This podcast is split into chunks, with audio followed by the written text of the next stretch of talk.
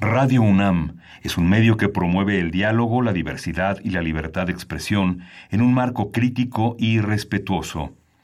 Los comentarios expresados a lo largo de su programación reflejan la opinión de quien los emite, mas no de la radiodifusora.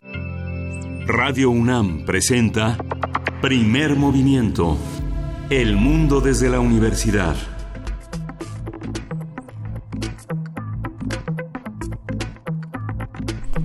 Hola, buenos días. Hoy es lunes 10 de febrero, ya el segundo mes del año corriendo a toda velocidad en esta Ciudad de México, donde son las 5, las 7, 5 de la mañana y estamos aquí en la cabina de Radio UNAM en primer movimiento. Berenice Camacho, buenos días. Hola, muy buenos días, Miguel Ángel Quemain. Así es, ya estamos pues con todo bien entrado febrero en este lunes 10 y pues bueno, eh, con mucha información con muchas cuestiones que ocurrieron el fin de semana. Les damos primero que nada pues la bienvenida a ustedes y también a quienes nos sintonizan en la Radio Universidad en Chihuahua. Estaremos con ustedes durante la siguiente hora en el 105.3, el 106.9 y el 105.7. Saludos, gracias por sintonizar eh, Chihuahua. Un abrazo para allá también. Y pues bueno, no sé si empiezas tú o empiezo yo porque bueno el tema de los premios de la academia los Oscar pues está está pues en, en el ojo de toda de todas las eh, comentarios y demás. Tuvo lugar el día de ayer pero también es que la semana pasada y el fin de semana eh, se llevó a cabo lo que se conoce como la Semana del Arte, Miguel Así es que creo que empezamos por ahí, con la Semana del Arte. Eh, toda la semana pasada, el fin de semana en la Ciudad de México, eh, pues tuvo lugar una serie de exposiciones de gran formato, de mucho impacto comercial, incluido el elemento comercial, que es una de las críticas que se le puede hacer desde ciertos personajes detractores del arte contemporáneo. Pues bueno, sin duda, Sonamaco pues es la que reúne una gran cantidad de artistas, de obras, de galerías, pero también está Material Art Fair, por ejemplo, la feria de arte material. Eh, y pues bueno, hay varias reflexiones sobre este circuito del arte contemporáneo, su dimensión comercial, insisto, eh, pero resaltó, y, una de esas detractoras es precisamente Abelina Lesper, resaltó su presencia ahí en Sonamaco, esta crítica de arte, algunos la llaman publicista, estuvo ahí en los pasillos de la feria y en algún momento queriendo o, sin querer, eh, pues rompió, destrozó una obra, una obra artística, una obra que se estaba presentando ahí. Se trata de la obra del artista Gabriel Rico. Él tiene 39 años. Y, bueno, ustedes sabrán que Avelina, eh, pues esto es una férrea detractora del arte contemporáneo, tanto por el negocio que representa como por, eh, pues digamos, la cuestión técnica y finalmente el resultado estético que pueda tener el arte contemporáneo, ¿no? En su gran, gran diversidad, pues bueno, es una de las grandes detractoras y, y pues bueno, yo creo que esto podría ser un poco el colmo de Abelina Lesper, ¿no? Que, terminó finalmente formando parte de una obra de arte contemporáneo al romperla, queriendo o sin querer, pues cierra, de alguna manera se ha dicho el ciclo, ¿no? El ciclo del espectador o del crítico en este caso frente a la obra.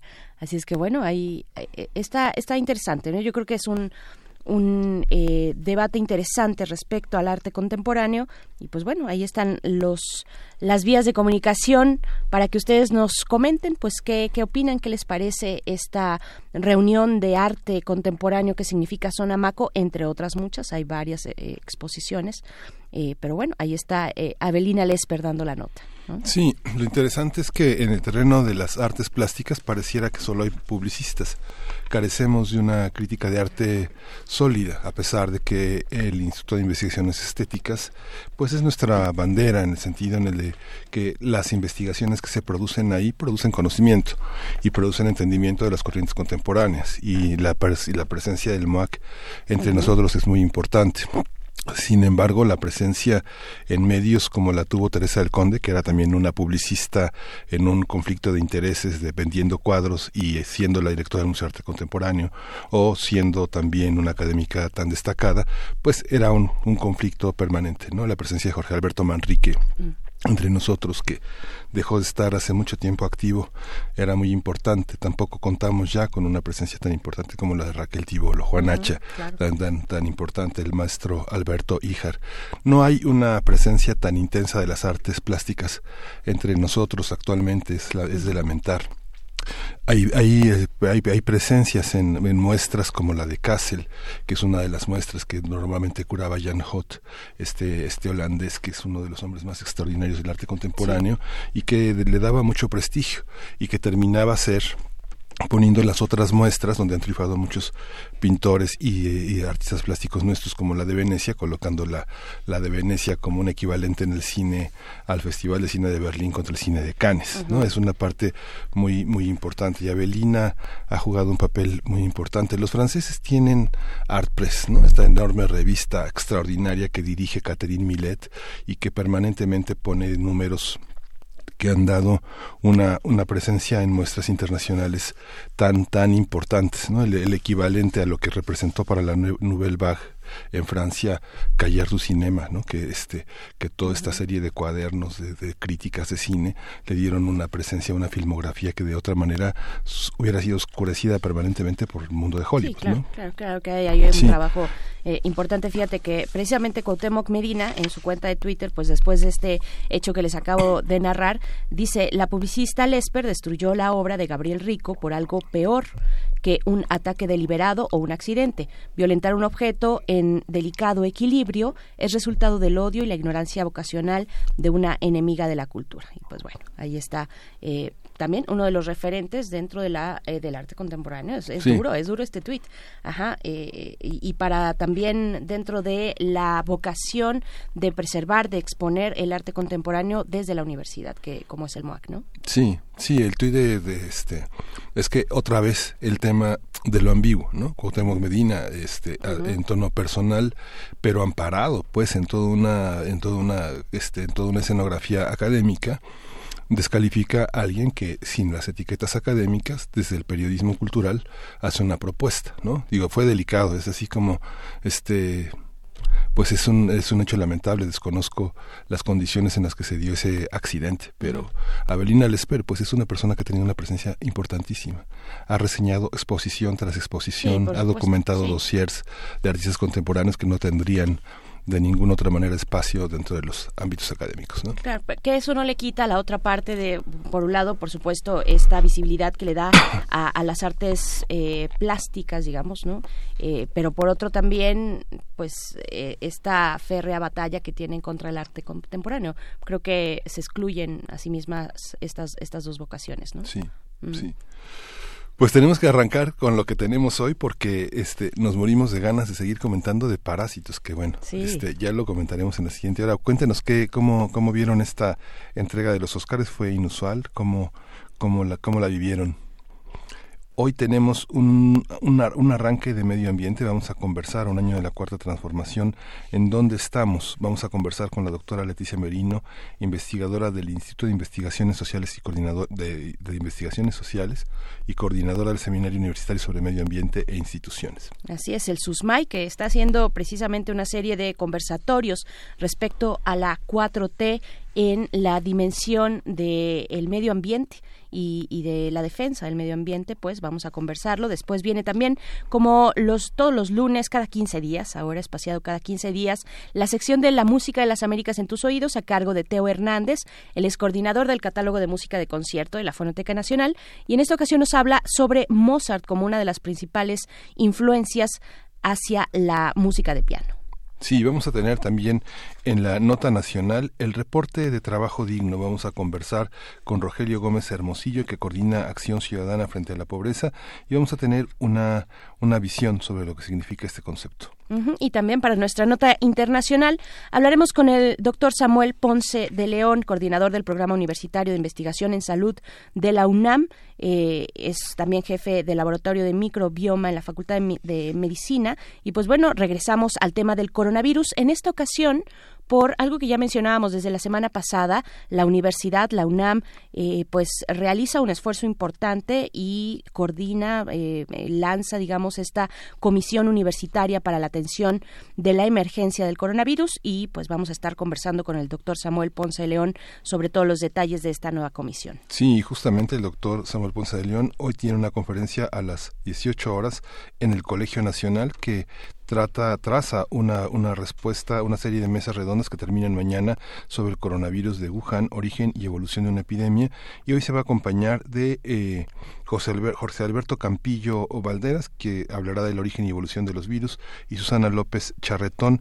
que hablará de zoonosis. Hoy ahí entre en Donceles y Argentina, en el Colegio Nacional, a las seis de la tarde, estarán estos eh, científicos hablando sobre esta eh, sobre este virus. Así es, bueno, muy interesante prestar atención a lo que están diciendo los expertos, los académicos también de esta universidad y de otras universidades acerca de, esta emergencia, el coronavirus, de cómo enfrentarla y cómo vivir desde México no solamente este tipo de emergencias que tiene que ver con esta nueva cepa, sino con otras que existen eh, y, que, bueno, generan también pérdidas importantes, ¿no? Después viene la poesía necesaria, ya todo listo. Así en Tu voz.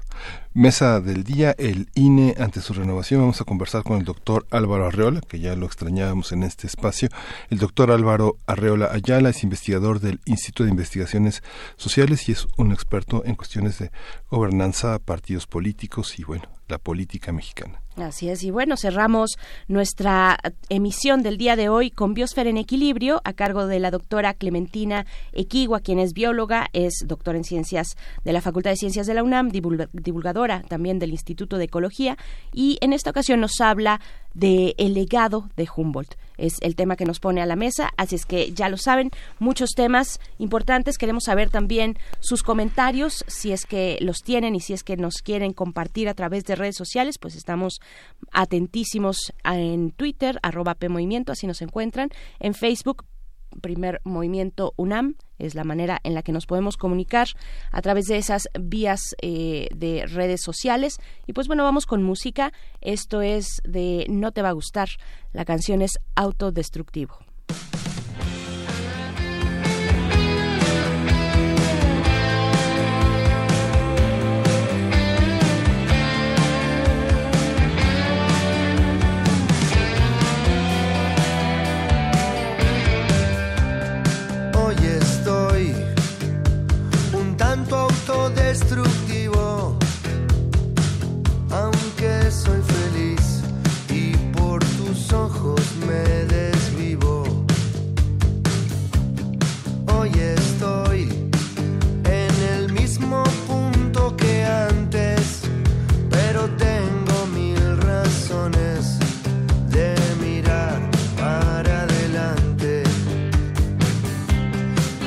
Saber si sigo más o tomo atajos. Y no sé bien si a esta altura subo o bajo. No sé lo que digo ni pienso lo que escribo. Es más, no quiero pensarlo. Sé muy bien lo que busco y tal vez no quiero encontrarlo no te vayas, déjame llegar. Despedirme o solo verte no más. A veces sueño que un río pasa a mi lado y se lleva lejos lo que me había importado. Levanto la vista y veo todo lo que viene, que también en parte es tuyo y es lo que más me sostiene. No te vayas, déjame llegar. Despedirme o solo verte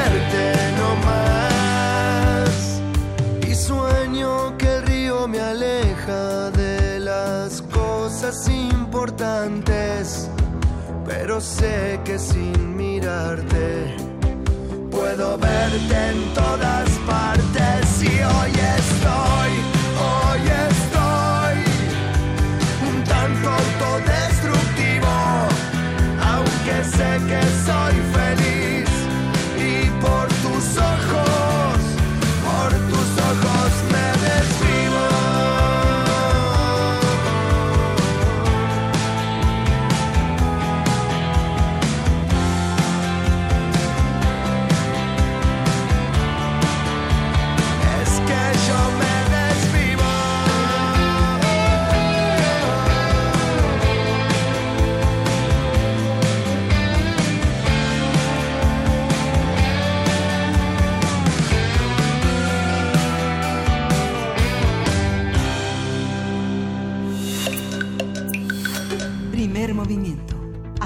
comunidad. Lunes de Medio Ambiente. Desde el 1 de diciembre de 2018, el gobierno federal se ha expresado en numerosas ocasiones sobre una administración protectora del medio ambiente. Así es, eh, desde que asumió la presidencia eh, de México el 1 de diciembre, eh, como ejemplo de lo anterior, el mandatario ha señalado que en el plan de gobierno de la llamada Cuarta Transformación está prohibido el uso de transgénicos, no se permite la explotación de hidrocarburos con el método del fracking y tampoco el otorgamiento de concesiones de explotación minera que no garanticen el respeto al medio ambiente organizaciones y gobierno se han soltado en una, en una deriva de acusaciones mutuas. López Obrador destaca el programa Sembrando Vida y la protección al uso correcto del agua. Y organizaciones ambientalistas critican la política ambiental del gobierno en turno, sobre todo aquellos proyectos que se refieren al desarrollo. Así es, bueno, para realizar un balance en materia ambiental a un año de la 4T, de la llamada 4T, el Seminario Universitario de Sociedad, Medio Ambiente e Instituciones, el SUSMAI por sus siglas, organizará un conversatorio en el Instituto de Investigaciones Sociales a partir del 18 de febrero. Los temas que serán abordados son la política energética de la cuarta transformación, las políticas para el campo, la política hídrica, los megaproyectos, la participación ciudadana, la política forestal y la institucionalidad y el territorio en la cuarta transformación. Y bien, pues a partir de los argumentos a favor y en contra de los proyectos del gobierno y de su impacto ambiental, hablaremos de las temáticas que abordará precisamente el SUSMAI en estos conversatorios, el SUSMAI de la UNAM. Para ello nos acompaña la doctora Leticia Merino, una vez más es una colaboradora habitual en este programa de primer movimiento. Ella es investigadora del Instituto de Investigaciones Sociales y coordina el Seminario Universitario sobre Medio Ambiente e Instituciones. Bienvenida, doctora Leticia Merino, muy buenos días. Gracias por estar de nuevo acá. Muy buen día, mucho gusto.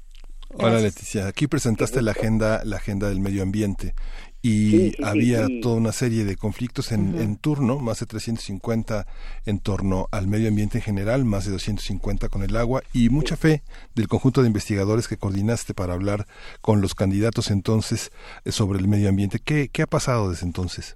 Bueno, yo quisiera mencionar, creo que creo que lo hablamos en algún momento, que la agenda, el trabajo de la agenda, el diagnóstico y las propuestas se profundizaron en un libro que se expresó este diagnóstico más amplio, en un libro que publicamos en finales de octubre del año pasado, que se llama Crisis Ambiental en México, Ruta para el Cambio. Bueno, ahora nos parece importante, creo que creo que hay signos y más que signos, creo que hay acciones que, que resultan contradictorias en, el sentido de, de sí preocupación y, cuidado ambiental y por otra parte eh, acciones y omisiones que, son muy graves y que están totalmente en contra. Entonces nos pareció importante eh, reunir de nuevo especialistas, los especialistas que trabajamos, que venimos trabajando desde hace tres años, y, nuevos especialistas, o sea, profundizar también en, en otras técnicas, en otros, perdón, en otros temas y, y hacer un balance de dónde estamos y a dónde vamos qué faltaría eh, hacer.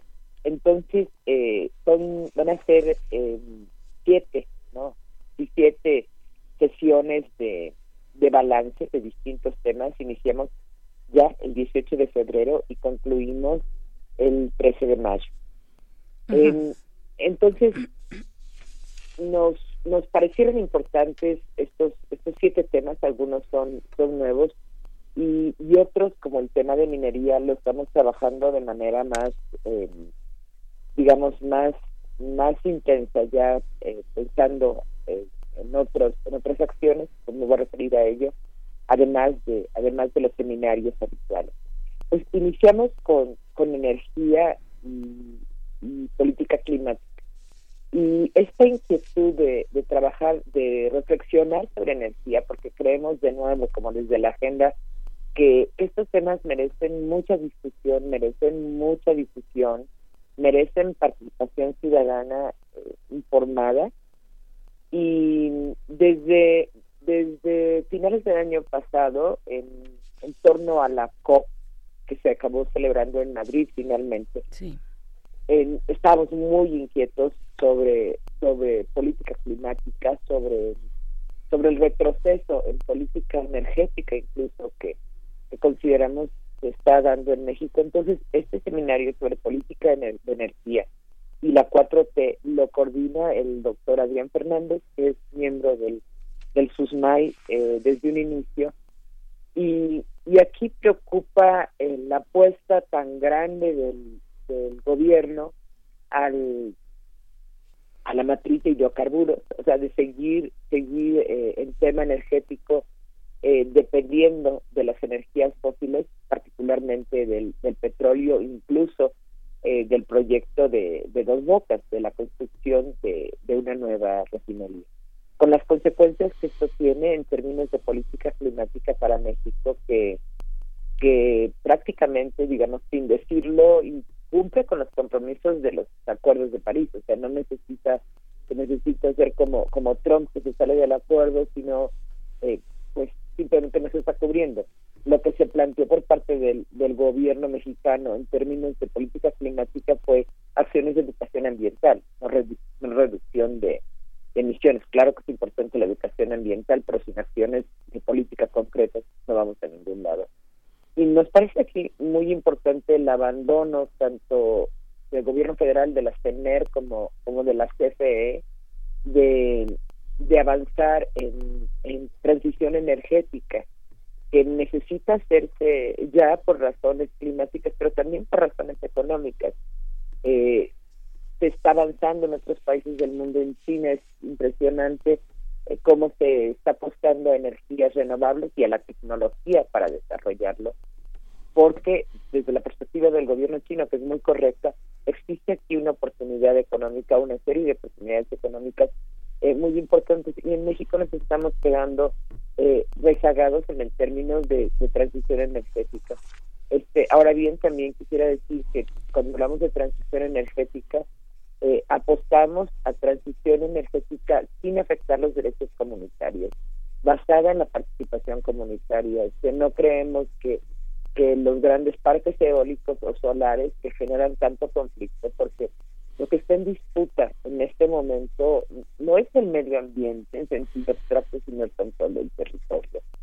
Este, entonces, digamos, en, pues en México este tipo de discusiones no las estamos teniendo o se están teniendo por grupos muy pequeños, aislados, y, nos parece que la apuesta política hasta ahora del gobierno en, en energía, pues es, es problemática, pero yo no soy experta en el tema y los invito el 17 de febrero a las 10 de la mañana en el Instituto de Investigaciones eh, Sociales, donde se va a discutir eh, con expertos y, queremos también plantear acciones de continuidad del seminario más allá del más allá del, de tener eh, reuniones, pensar en publicaciones, en reuniones en, en provincia con estudiantes, digamos, en otro en otro tipo de acciones también. Claro, es que es un... Sí, bueno, no, eh, por favor, continúa, doctor. No, claro, claro, no, pregunta si va a cambiar el tema del campo. Es que precisamente iba un poco para allá. Ahora que nos dices, eh, yo no soy experta en esta cuestión, eh, la cuestión que nos comentas energética dentro del contexto de la 4T, y es que son temas muy amplios, son temas además muy diversos, pero todos irrelevantes, muy, muy importantes para la vida de nuestro país y todos ellos atravesados por el elemento o el componente medioambiental.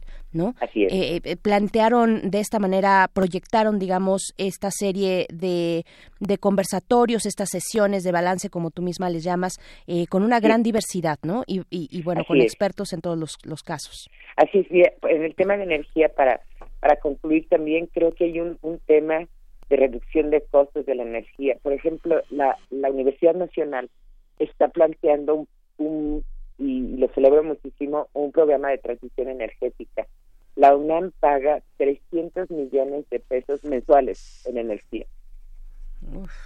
este, entonces, digamos, hay también un tema sí de autonomía que es muy muy muy positivo, pero hay un tema también eh, de economía que, es muy es muy importante y sería muy atractivo para la para los ciudadanos, ¿no? El, el transitar a, eh, con la transición a sistemas de energías renovables. No sé, quisiera pasar a hablar de, de política del campo. Sí, sí, claro, que es otro tema. Cuando cuando yo decía porque no estamos no estamos hablando nada más es Semarnat. La agenda ambiental cruza distintas secretarías y cruza distintos campos, como yo decía, es en mucho, eh, la disputa es mucho el tema de, cómo se utiliza el territorio y de quién lo controla, porque tiene que ver con, derechos eh, pues comunitarios muchas veces. Bueno, en política del campo queremos revisar eh, lo que lo que las políticas que están afectando el campo y el manejo territorial campesino y comunitario en, en la actualidad. Y aquí nos vamos a referir tanto a las políticas de la subsecretaría eh, de seguridad alimentaria que celebro mucho que marcan un cambio por eso decía yo que hay señales eh, contradictorias que marcan un cambio muy positivo al apostar a apoyar a los pequeños y medianos productores no a productores que tienen extensiones que controlan extensiones mayores de 20 de 20 hectáreas. Son los grandes productores agroindustriales con mayores impactos ambientales a los que eh, las administraciones anteriores subsidiaron de manera de manera eh, muy grande, muy pronunciada. Entonces, hay en, en la Secretaría, en la Subsecretaría de Seguridad Alimentaria, este, una apuesta hacia el, pequeño y mediano campesino con paquetes de agroecología sin recurrir a transgénicos. Entonces, digamos, aunque es la subsecretaría, no es la secretaría. Entonces, esperemos que va a estar con nosotros en este, en este taller que coordinamos la doctora Elena Copler y yo, el doctor Héctor Ramos Berlanga, especialista en campo. Ahora, otro proyecto que queremos analizar es Sembrando Vida, que tiene, que es el proyecto emblemático eh, en el campo del, de la administración, con recursos mucho mayores que, los de la Secretaría de Seguridad Alimentaria, y que es en realidad, a mi parecer, un programa social, un programa de transferencia de recursos no un programa ambiental ni un programa ni un programa productivo. en muchos lugares en donde se está aplicando Sembrando Vida, que es un subsidio muy fuerte, de alrededor de cinco mil pesos mensuales, que se dan de manera individual, no de manera colectiva al ejido eh, y a la comunidad, como ha sucedido con, con programas forestales, donde donde se aplica en áreas comunes, se promueve la organización social, aquí se está dando a productores individuales, una cuestión que es, por lo menos cuestionable. Eh, y en muchos lugares se ha dado el tema, por lo fuerte que es el subsidio, que la gente deja, desmonta, o sea, en Chiapas, tira selva, tumba selva para eh, establecer plantaciones de árboles frutales y maderables, las nuevas, las nuevas, las, eh, para reforestar eh, dentro del programa Sembrando Vida porque el subsidio es muy alto y es individual, no hay el control de una asamblea que para decir no se, no se, no se deforesta, no se tala en, la selva, este, cómo se da, eh, se hasta ahorita en, en, en comunidades y ejidos forestales. Entonces, nos parece que si bien hay una, puede haber una buena intención, y la hay, es un programa muy general, es un programa muy desconocedor, como se ha planteado, de las problemáticas locales. Es el mismo programa para un país súper diverso, este, con dos millones prácticamente de kilómetros cuadrados. Entonces, nos parece que también Sembrando Vida requiere, requiere discutirse y reflexionarse.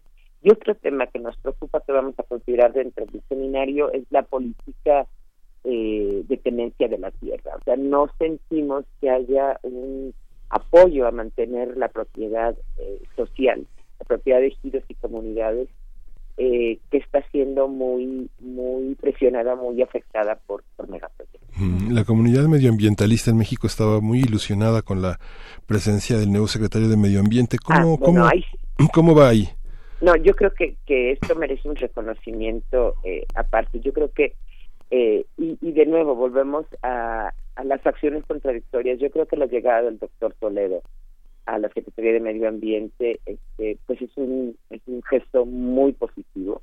Digamos, es alguien conocedor de la conflictividad ambiental y, muy comprometido con, con ejidos y comunidades, eh, con una conservación y con un ambientalismo popular, lo podría yo decir, digamos, dentro de las acciones eh, que merecen eh, un enorme reconocimiento está el, no haber dado eh, autorización a cargamentos de glifosato que se utiliza en el cultivo de soya transgénica al país y esto digamos sin Víctor Toledo en la Secretaría no se hubiera logrado. Hay un reconocimiento también eh, en su viaje a Sonora a finales del año pasado de la gravedad de la situación eh, de la cuenca del, río Sonora.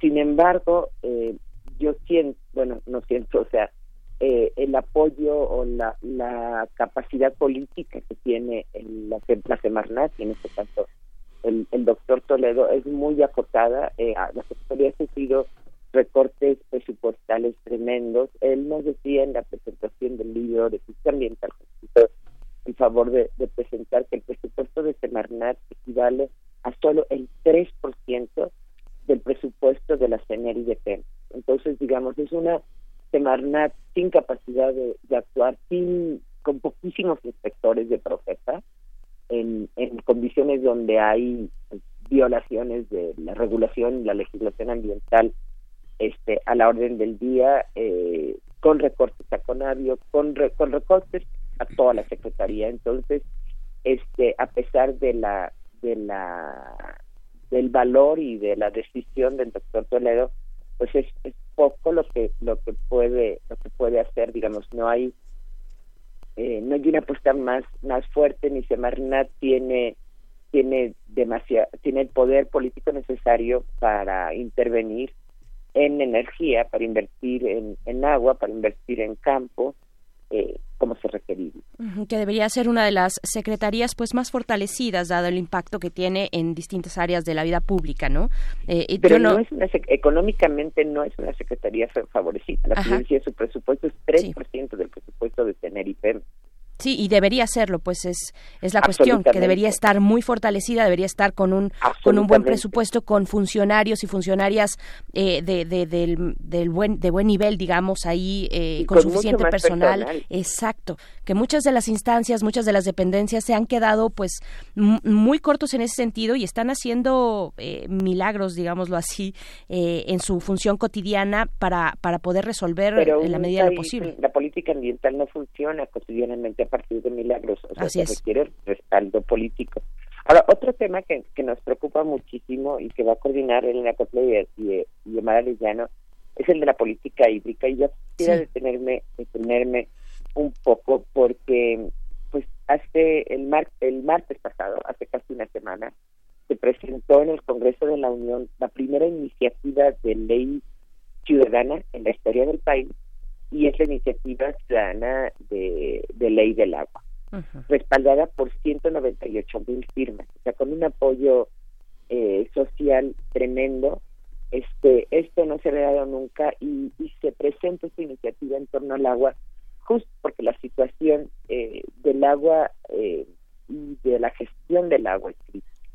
Digamos, con agua ha seguido eh, emitiendo concesiones, digamos, ha emitido en este en este periodo dos mil concesiones a grandes concesionarios del agua que acaparan el agua, que la contaminan, que muchas veces no pagan eh, por el agua.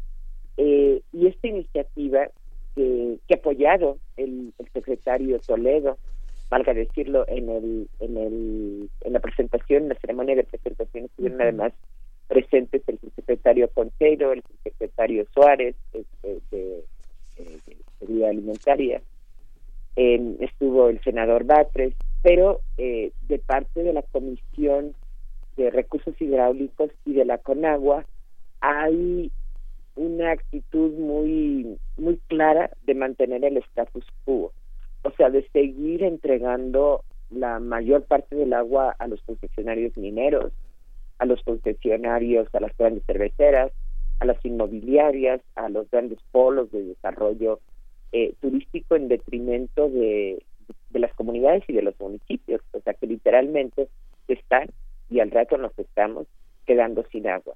Y aquí creo que no ha habido, eh, o sea, la política de la de la 4T en el tema de agua pues no se diferencia de la política de administraciones anteriores de la política de, Peña Nieto y de Calderón en el tema en el tema de agua este y la política la propuesta de la Comisión de Recursos Hidráulicos hizo consultas bastante cuestionables a lo largo del país y de eso vamos a hablar también del tema de consultas este pues sigue, no se diferencia eh, de las propuestas de, del agua, de política del agua de gestiones anteriores. Esto nos parece muy, muy, muy grave. Ahora, dentro del propio, del propio gobierno hay eh, posiciones muy distintas en el tema del agua, eh, posiciones por democratizar y, regular de manera ambiental y socialmente responsable el agua, pero eh, hay funcionarios que no, y entre ellos se encuentran pues, los responsables de la gestión del agua en la actualidad, en la gestión, en la gestión actual. claro, el mismo presidente hablaba hace unos días también de este acuerdo que se tiene con Estados Unidos sobre el agua del río Bravo, ¿no? Un acuerdo que viene desde 1944 y dice es un acuerdo, un tratado inequitativo, pero no podemos incumplirlo. Estamos también en esa situación, hablando de algo tan importante y grande y de gran impacto como ese tema, ¿no? Sí, bueno, del agua se podría se podría pasar el día hablando. Es realmente un tema muy muy definitorio, muy grave y la situación es en muchas regiones del país es tremenda. Yo estuve hace poco en, de visita en la cuenca del río Sonora, este, hablando con los afectados por el derrame de hace cinco años y bueno, de entrada me decían que a, partir de que se construyó, bueno, se empezó a operar la minería de cielo abierto, el nivel del agua del río bajó, bajó a la mitad. Entonces representó la quiebra de miles de productores campesinos. Así es. Pues, y además del tema de contaminación, que es otro gravísimo y que es un problema de salud pública y que la regulación es muy deficiente, pues si bien no se pueden no cumplir con tratados, yo creo que hay prioridades y el tema del agua es un problema eh, de salud pública gravísimo y de y de soberanía alimentaria. Entonces, bueno, esto lo, vamos lo vamos a discutir eh, también en el Instituto de Investigaciones Sociales el 18 de marzo. Eh, todas las sesiones van a ser a las 10. Luego vamos a hablar de, de megaproyectos de la 4T, vamos a analizar el tema de del Tren Maya, tan debatido. Este, parece que el día de ayer un juez, o el sábado, un juez eh, dio un fallo por suspender temporalmente la construcción del tren, la refinería, eh, el corredor transísmico que también eh, provoca mucho mucho genera mucha conflictividad en la zona del istmo que ya ha sido tan eh, castigada con, con megaproyectos, con las granjas eólicas, eh, y el, el tema del, del aeropuerto de Santa Lucía. ¿Y la termoeléctrica? La no estamos discutiendo, digamos, el tema de termoeléctrica es muy importante y estamos ahorita en pues en torno al aniversario de la muerte de San Flores. Sí. Pero el tema, no estamos trabajando sobre proyectos anteriores, eh, pero es muy buena idea. Yo creo que tendríamos que hablar de la, de la, termoeléctrica. Así es. Pues bueno, ahí están estos temas, estos temas que eh, eh, desde el SUSMAI pues están proponiendo como unas mesas de, discusión, sesiones de balance, de diálogo, la política energética de la 4T, la política hídrica, la participación ciudadana también, la política forestal, los megaproyectos, las políticas para el campo también y por último institucionalidad y territorio en la 4T. Pues están están todos invitados, ¿no? Ahí está eh, a partir del 18 de marzo y se van hasta hasta mayo, hasta el 13 de mayo, ¿no? Hasta el 13 de mayo, así es. La última sesión, perfecto. Entonces, pues ojalá que nos, nos acompañen físicamente o en línea, que tenemos generalmente más auditorio en, en línea. Creo que se va a poner bueno y que pues es muy importante seguir discutiendo y elaborando propuestas sobre estos temas que son los temas que nos afectan a todos. Así es. Bien, pues doctora Leticia Merino, ahí está en nuestras redes sociales, está el cartel para que puedan tener mayor detalle y si quieren asistir o también este, la, transmisión. Le agradecemos mucho y estaremos dando seguimiento también. En el sitio web del SUSMAI, www.susmai.unam.mx, se puede descargar de manera gratuita el libro Crisis Ambiental en México, eh, Ruta para el Así es, así es. Pues bueno, muchísimas gracias, eh, doctora Leticia Merino. Hasta pronto. Muy buen día, un abrazo. Muy buen día. Pues ahí está, susmai.unam.mx está en PDF para descargar, este libro que nos recomienda la doctora Merino. Vamos a ir con música. Esto es de Antibalas, de Antibalas, el heredero de Fela Kuti, dice por ahí, o uno de los herederos. Vamos con esto que es First of Flowers. Secrets of Life. Flower is power. Festa.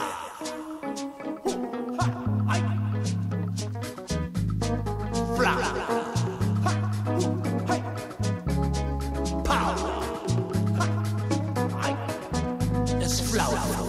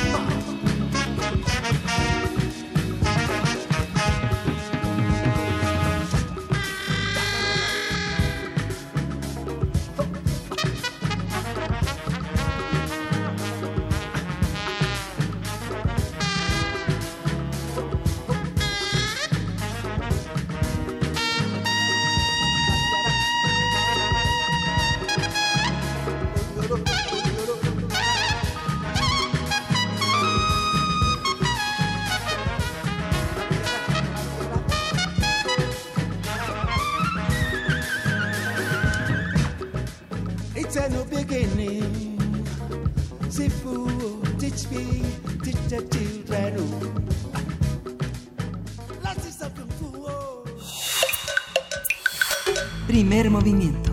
Hacemos comunidad. La música de las Américas en tus oídos. Y nos da mucho gusto saludar a Teo Hernández, el es coordinador del catálogo de música de concierto de la Fonoteca Nacional y también está encargado, está a cargo de esta sección La música de las Américas en tus oídos. Teo, muchas gracias por estar aquí esta mañana. Buenos días, ¿cómo estás? Buenos días, y muy contento de saludar al auditorio y como siempre este espacio que nos dan para la difundir la música y los acervos que tenemos en la Fonoteca Nacional. Gracias, Teo, y que disfrutamos mucho en esta ocasión hablar de Mozart como una de las principales influencias de eh, o en lo que toca a la música de piano. Cuéntanos, por favor. Sí, mira, bueno, estamos eh, en el en el tema en el año Beethoven, ¿no? Entonces no no podemos de alguna forma hablar de Beethoven sin hablar de sus antecedentes y uno desde luego uno de los más extraordinarios compositores que ha habido este fue Mozart, pero además un compositor que tuvo mucha influencia en la música en la música de su tiempo. Para hablar de, de, de las obras de piano de Mozart tenemos que hablar un poquito de qué era el piano y cómo fue evolucionando eh, en esa básicamente en esa época, ¿no? Eh, el antecedente del piano, como, como, como es, este, como mucha gente sabe, es el clavecín, que es un instrumento que tiene un arpa, tiene una serie de cuerdas, cuya característica es que a las teclas están eh, a través de un mecanismo unos plectros que rasgan la cuerda. Entonces, de esta forma, si nosotros oprimimos la cuerda, eh, digo la, la tecla, el rasgueo de la de la mm, digamos de la cuerda siempre va a ser igual, o sea, aunque le demos fuerte o aunque le demos crédito, el sonido siempre va a ser el mismo. Mm. Eh, esto tiene, tiene sus ventajas y tiene sus desventajas. Bueno, la principal desventaja que le podemos ver es que tiene un sonido relativamente pequeño. Y solamente sirve eh, para hacer acompañamiento armónico de eh, adentro de una orquesta, por ejemplo, Bach se sentaba y tocaba el clavecín y la orquesta estaba alrededor.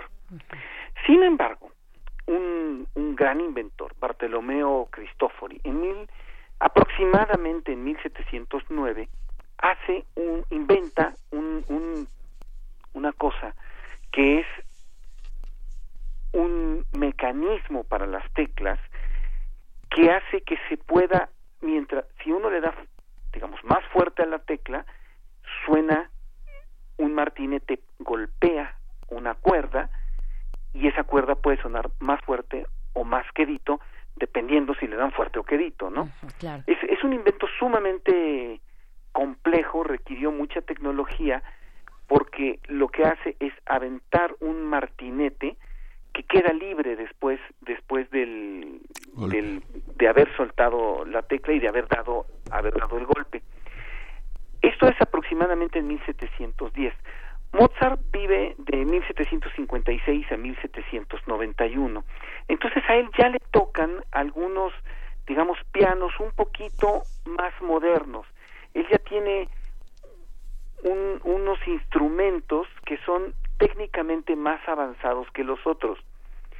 Por supuesto que el piano con el que nosotros oímos los conciertos de Mozart y los conciertos de Beethoven ya son pianos que son de, del, básicamente del siglo XX, que es de alguna forma, y es, y es sorprendente este, este dato, cuando acaba de evolucionar el piano. Esto es, todavía el piano es un instrumento que va evolucionando constantemente y que todavía los últimos grandes, este, digamos, aportes a su tecnología son de finales del siglo XIX, principios del XX, con los constructores y aquí viene un dato también muy interesante, con los constructores neoyorquinos. Pero bueno, eh, regresando, regresando a Mozart, Mozart eh, fue un gran improvisador al piano, nos dejó un legado de sonatas, sonatas verdaderamente extraordinarias para, para este instrumento, digamos, piano antiguo, y que tiene un, un registro, esto es de las notas graves a las notas agudas o, de las agudas a las graves, como se le quiera ver, que tiene un color muy diferente, un timbre muy diferente al piano que vendría que vendría después y además es un registro relativamente corto comparado con los con los constructores de piano posteriores. La versión que vamos a oír del concierto para piano número número 22 es este una versión verdaderamente fantástica. Es la Orquesta Sinfónica de la Universidad Nacional Autónoma de México con María Teresa Rodríguez y Eduardo Mata dirigiendo. Y este tipo de conciertos son los conciertos que le sirvieron de modelo a Beethoven para hacer sus propios conciertos para piano que veremos próximamente. Fantástico. Teo, regresamos contigo, vamos a escuchar y regresamos para un comentario final. Sí, gracias.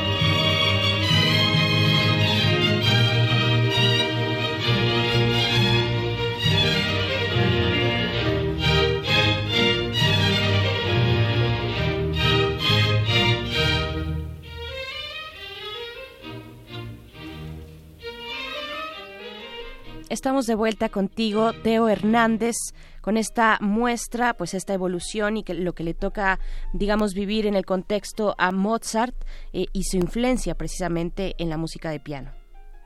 Sí, así es. Mira, y este es una una gran introducción orquestal.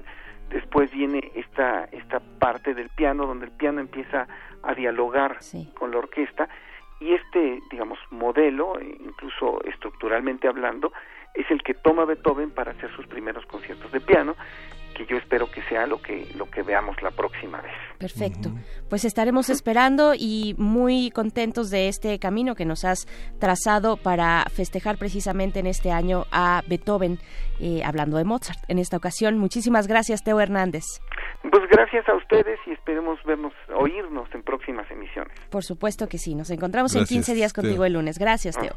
Un abrazo. Sí, camino, camino fascinante el que te atendió este Teo Hernández, porque ver a Mozart en esos últimos años eh, trazando una, un nuevo piano para encontrarse con, con Beethoven sin saberlo. Sí, sí, sí, de verdad que es interesante cómo eh, Teo ha estado en las últimas eh, sesiones de, de, esta sección, pues tejiendo precisamente desde distintos aspectos, desde eh, el, el, Beethoven fuera de, de, la imagen de genio, digamos, ¿no? De genio de la música, que por supuesto, pero en distintos aspectos que tienen que ver con su propuesta, con su pues carrera prolífica y admirada en todo el mundo, e incluso en lo que toca a México, en cómo se recibe eh, Beethoven acá en México, pues bueno, eh, estaremos dando seguimiento con Teo Hernández a cargo de esta sección, la música de las Américas en tus oídos, y nos vamos a despedir ya. Son las 7 con 57 minutos. Nosotros lanzamos al inicio de este programa esta casi provocación para hablar de el arte contemporáneo, eh, pues siempre, siempre hay buenos pretextos y no necesitamos pretextos, pero bueno, en el contexto de la Semana del Arte que acaba de culminar en la Ciudad de México, pues ustedes también nos pueden escribir y decir qué es lo que opinan, qué, piensan de estas críticas que le hace, se le hacen al, a este circuito del arte, al arte contemporáneo, a la dimensión también eh, pues mercantil, digamos comercial eh, eh, de, este tipo de arte, pues ahí están nuestras redes sociales para que nos puedan comentar, para que podamos, eh, pues de esa manera ir construyendo, pues nuestros parámetros respecto a las artes, ¿no? Sí, justamente y bueno, pues ya prácticamente nos despedimos de la radio universitaria de Chihuahua. Nos, nos escuchamos mañana de 6 a 7 de la mañana. Nos escuchamos de 7 a 8 en el horario de la Ciudad de México. Y bueno, Chihuahua, pasan muchísimas cosas en Chihuahua. Una de ellas que justamente el gobernador Corral desmintió la semana pasada que se adhiera al INSABI, que corren en los rieles de un sistema de salud propio, pero en un estado enorme, con una gran cantidad de necesidad de recursos para paliar toda esta todo, todo este enorme clima extremo, un estado el más grande del país, un estado enorme, pero bueno, allá nos, allá nos estaremos escuchando la, la, el día de mañana. Así es, con ustedes estaremos el día de mañana, seguimos en el 96.1 de FM, vamos a hacer la pausa de la hora y volvemos a primer movimiento.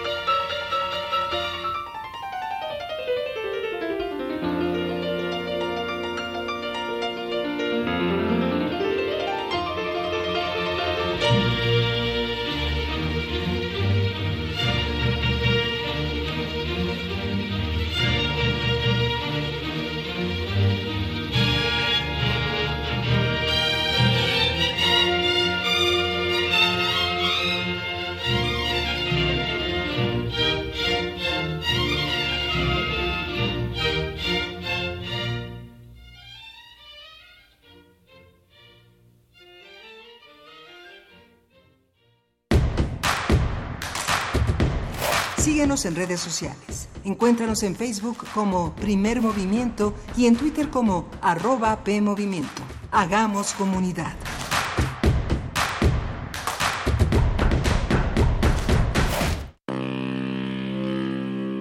Cada año, el Palacio de Minería recibe distintas casas editoriales, escritores, académicos, profesionales, lectores y espectadores para celebrar la cultura y uno de los tesoros más valiosos, el libro. Transmisión especial, Feria Internacional del Libro del Palacio de Minería. Síguenos en directo los viernes 21 y 28 de febrero, sábados 22 y 29 de febrero y domingos 23 de febrero y 1 de marzo. Para terminar, estaremos presentes en la clausura el lunes 2 de marzo. Todos los programas comenzarán a las 17 horas por el 96.1 de FM. Radio UNAM. Experiencia sonora. Mi INE está hecha de participación. Somos millones de personas quienes todos los días cuidamos la democracia. Está hecha de nuestra responsabilidad. Todas y todos hemos construido un padrón electoral más confiable. Mi INE está hecha de seguridad. Mis datos están protegidos y solo yo decido con quién los comparto. Si cambiaste de domicilio, avísale al INE y ayuda a mantener actualizado el padrón electoral. Mi INE es lo que soy. Yo me identifico con la democracia. Contamos todas, contamos todos. INE. En la Secretaría de Marina te ofrecemos la oportunidad de prepararte en la Universidad Naval. Estudia una carrera de nivel licenciatura o técnico profesional en los establecimientos educativos navales ubicados a lo largo del país. En nuestros centros de educación podrás obtener una formación científica y tecnológica. Al inscribirte, recibirás más que educación integral de calidad, un proyecto de vida. Visita el sitio www.gov.mx diagonal Universidad Naval y conoce las opciones que tenemos para ti. Secretaría de Marina. Gobierno de México.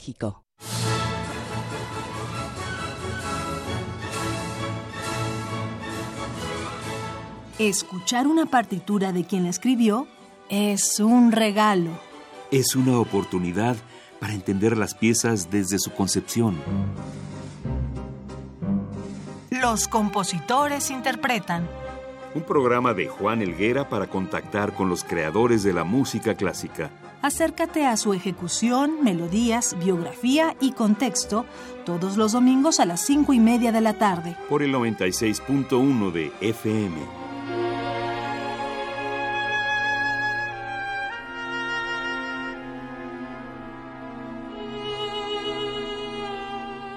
Radio UNAM. Experiencia sonora.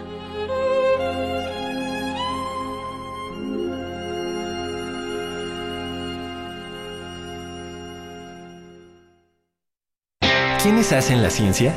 ¿Cómo se suma la ciencia a las soluciones de los problemas iberoamericanos? Científicos, investigadores y académicos de Iberoamérica hablan de los avances en ciencia, tecnología e innovación que inciden en nuestra vida. La ciencia que somos. Iberoamérica al aire. Viernes a las 10 y media de la mañana. 96.1 de FM. Retransmisión, domingos a las 9.30 de la mañana por el 860 de AM. Radio UNAM. Experiencia sonora.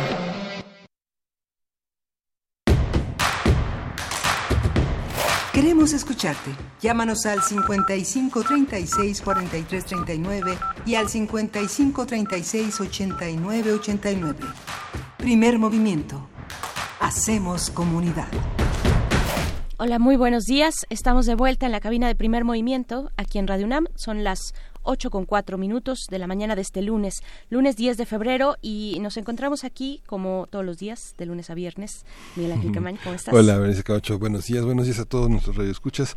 Pues, ¿cómo vieron eh, la mejor película eh, Parásitos y la mejor película extranjera? ¿no? Muchos, Muchas primeras planas eh, de algunos periódicos señalan una ruptura en el rumbo de Hollywood una película verdaderamente universal de la que hablamos el pasado viernes con José Luis Ortega en las en esta en esta eh, permanente vigilancia del arte del cine.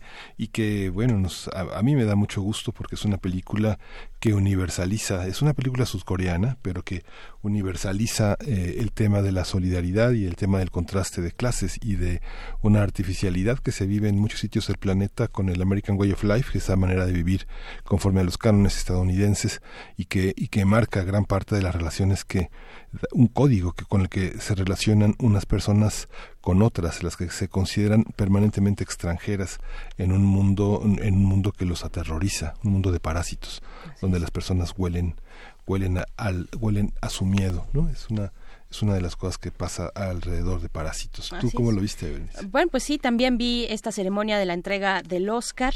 Eh, lo, también le dieron el premio al mejor guion que yo creo que en eso radica una, pues evidentemente hay buenas actuaciones, eh, mejor director, en fin, pero eh, en el guion, que es lo que pone un punto y aparte en esta película, en mi parecer, porque finalmente está retratando, como ya lo mencionas, una discusión antiquísima, ¿no? Es una discusión histórica de, de, de, las clases, de, de, los pobres contra los poderosos o contra los que eh, tienen los recursos para tener una vida de cierto estilo.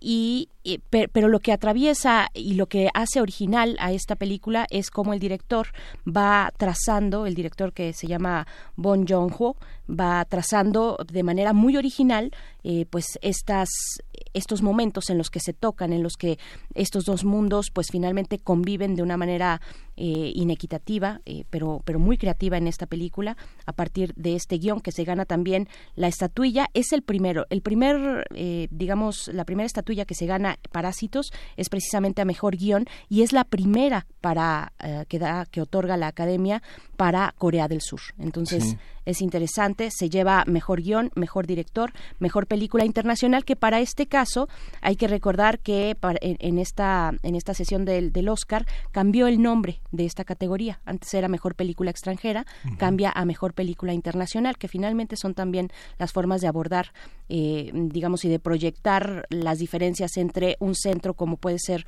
o un epicentro de la cinematografía como lo es Estados Unidos en su diálogo con el resto del mundo. Sí, la crítica coincidía en Berlín a que todo lo que no se entendía, pero estaba entre los cánones de la tradición cinematográfica, dentro de la estética, era la mejor película extranjera.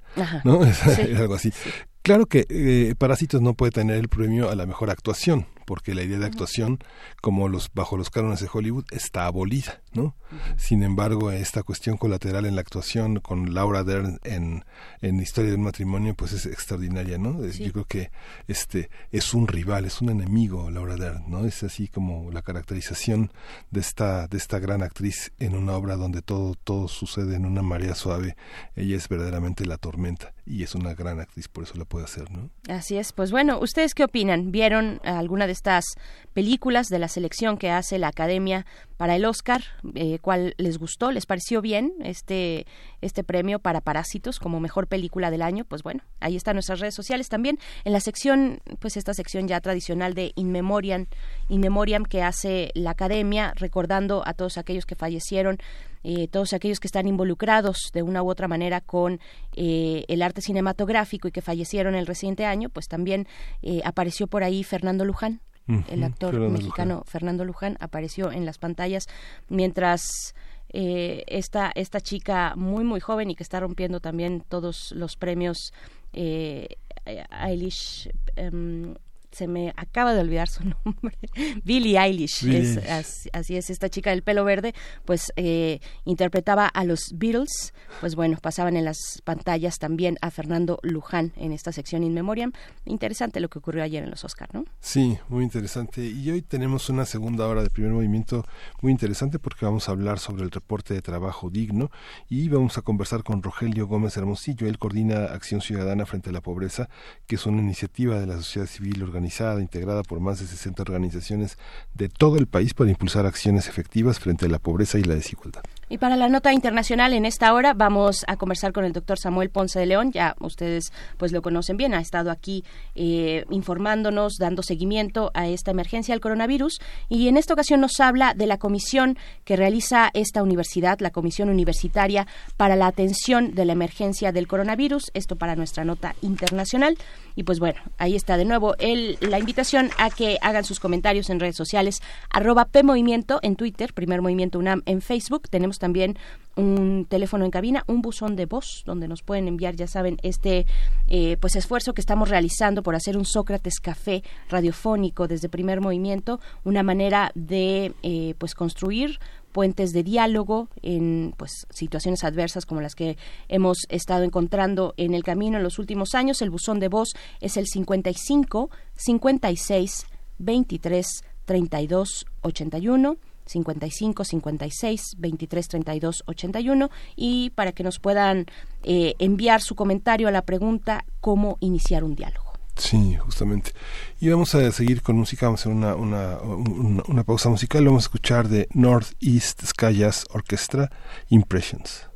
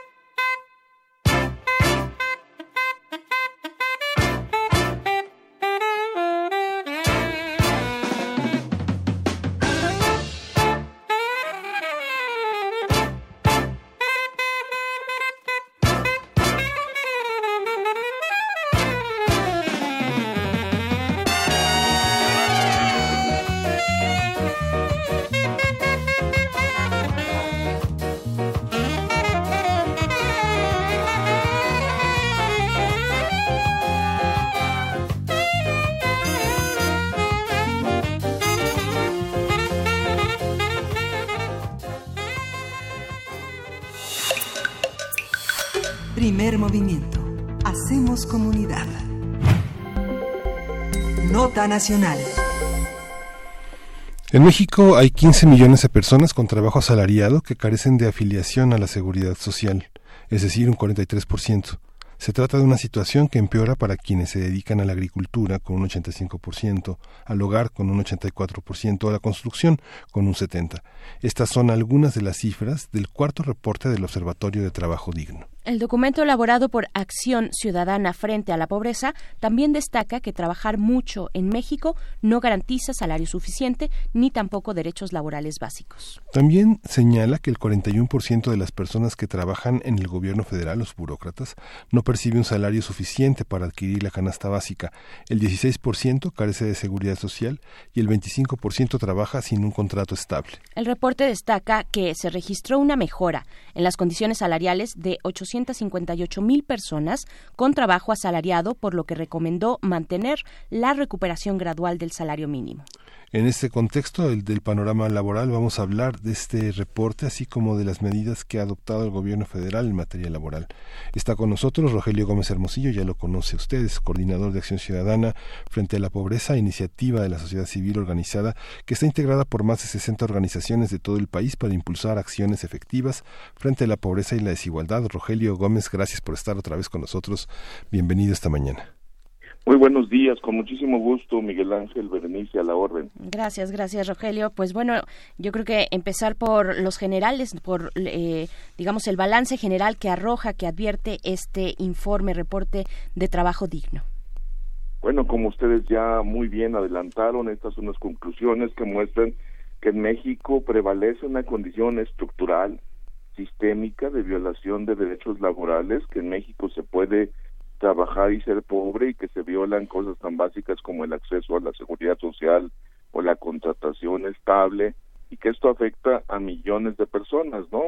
Digo 40%, 50%, es decir, no es un no son hechos aislados de por ahí algunos patrones malos y abusivos, sino que es una generalización de cómo está funcionando nuestra economía que incluso a veces llega hasta los gobiernos, ¿no? El gobierno municipal, estatal, que ni algunos no cumplen para una parte de sus trabajadores la afiliación obligatoria, entonces a la seguridad social. Entonces, en este cuarto reporte nosotros pues seguimos llamando la atención sobre la, la urgencia de, avanzar en medidas que permitan eh, que en México se, trabaje y que esa sea la vía para salir de la pobreza, que quien trabaja no, no sea pobre y que pueda tener las condiciones mínimas, porque a eso nos referimos con, un trabajo digno y lo presentamos el miércoles pasado que pues, se, conmemoraba otro aniversario, 103 años de que se promulgó la Constitución, donde quedaron ya consagrados la mayor parte de estos derechos.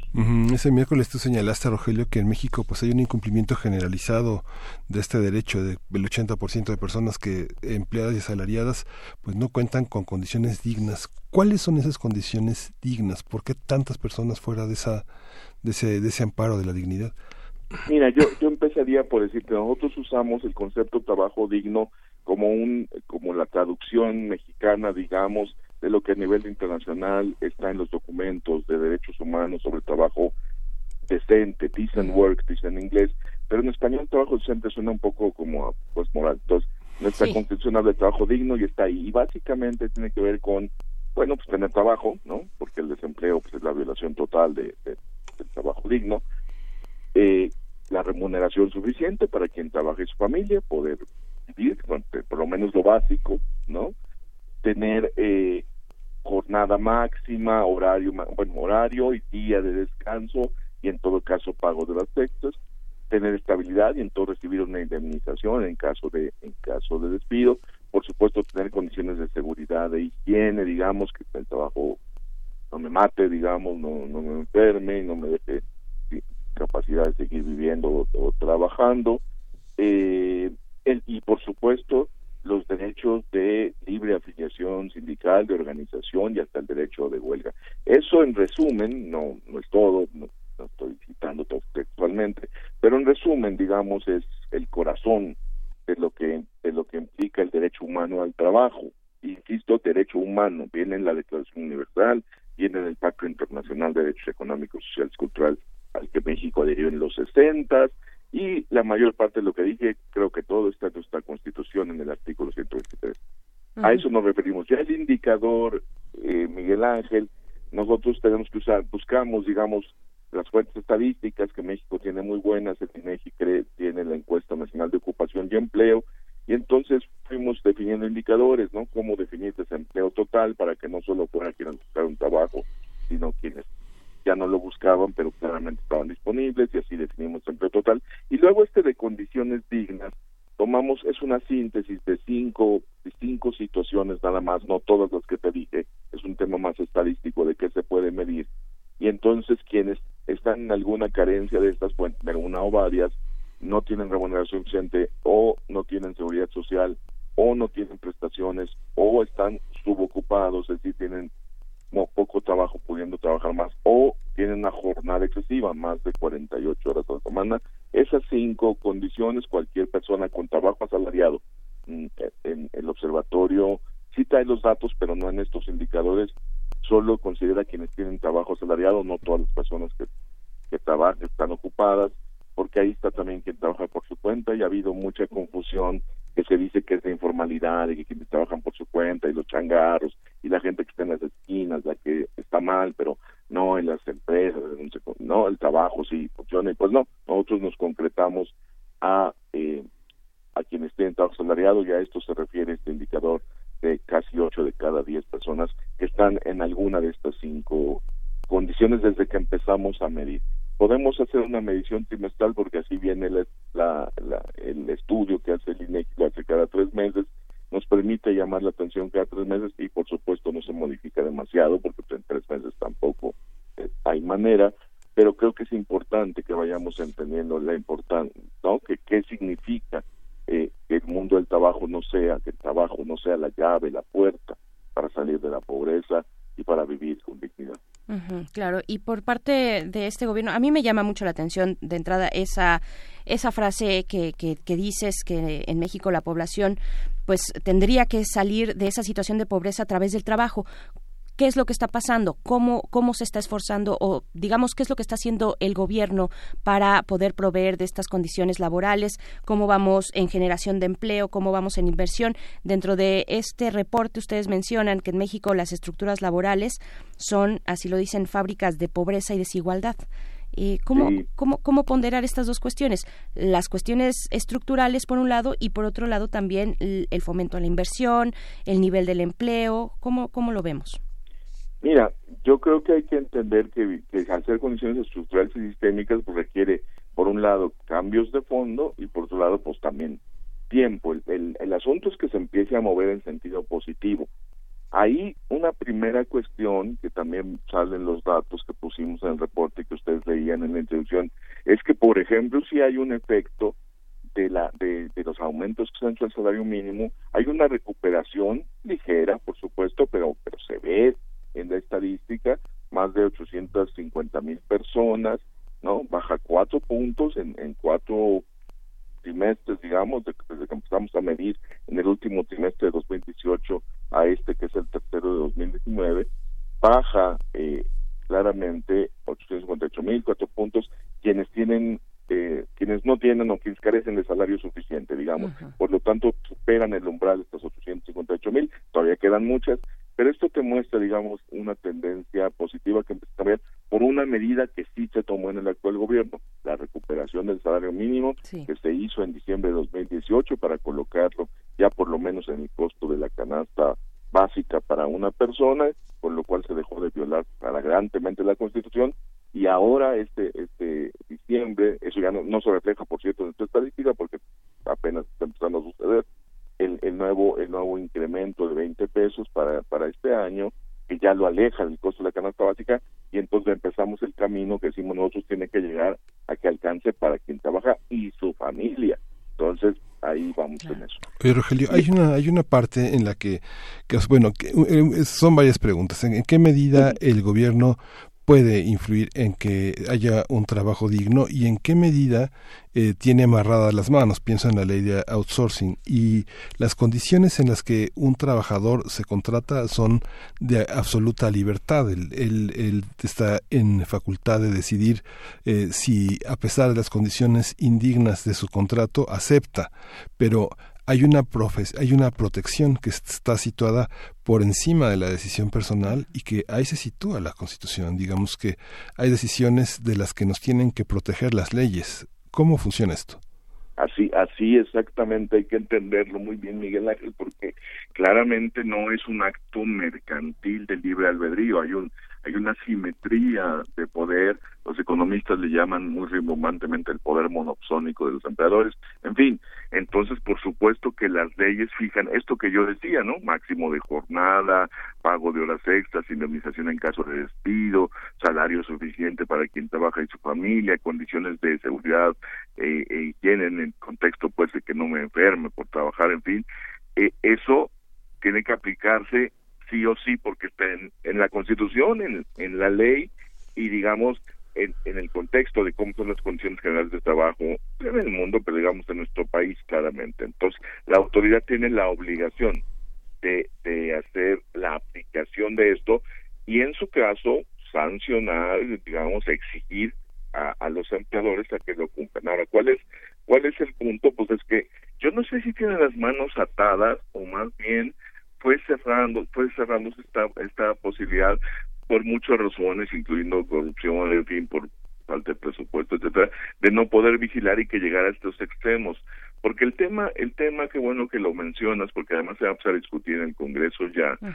eh, el tema del outsourcing, yo creo que hay que ser muy claros. La, las medidas con las que se abusa del outsourcing ya son ilegales, ¿eh? O sea, eh, digamos, tener patrón sustituto que que se ponga una empresa que contrata pero que en realidad trabajas para para otra y así se que no se, se desvía digamos en caso de litigio quién a quién contra quién se va la, demanda el asunto de usar los contratos temporales para puestos que son permanentes no o sea ir dando contratos de tres meses así para que la gente no quede en igualdad pero sobre todo para poderla sacar en caso de que de que empiece a a inconformarse eh, y la violación que se hace también en estos en estos esquemas hacia la seguridad social a veces no se le la gente o por lo menos es una evasión del pago y entonces por eso también tenemos problemas de seguro social porque registran con un salario pagan por fuera otro y, el seguro social recibe recibe lo mínimo casi nada no entonces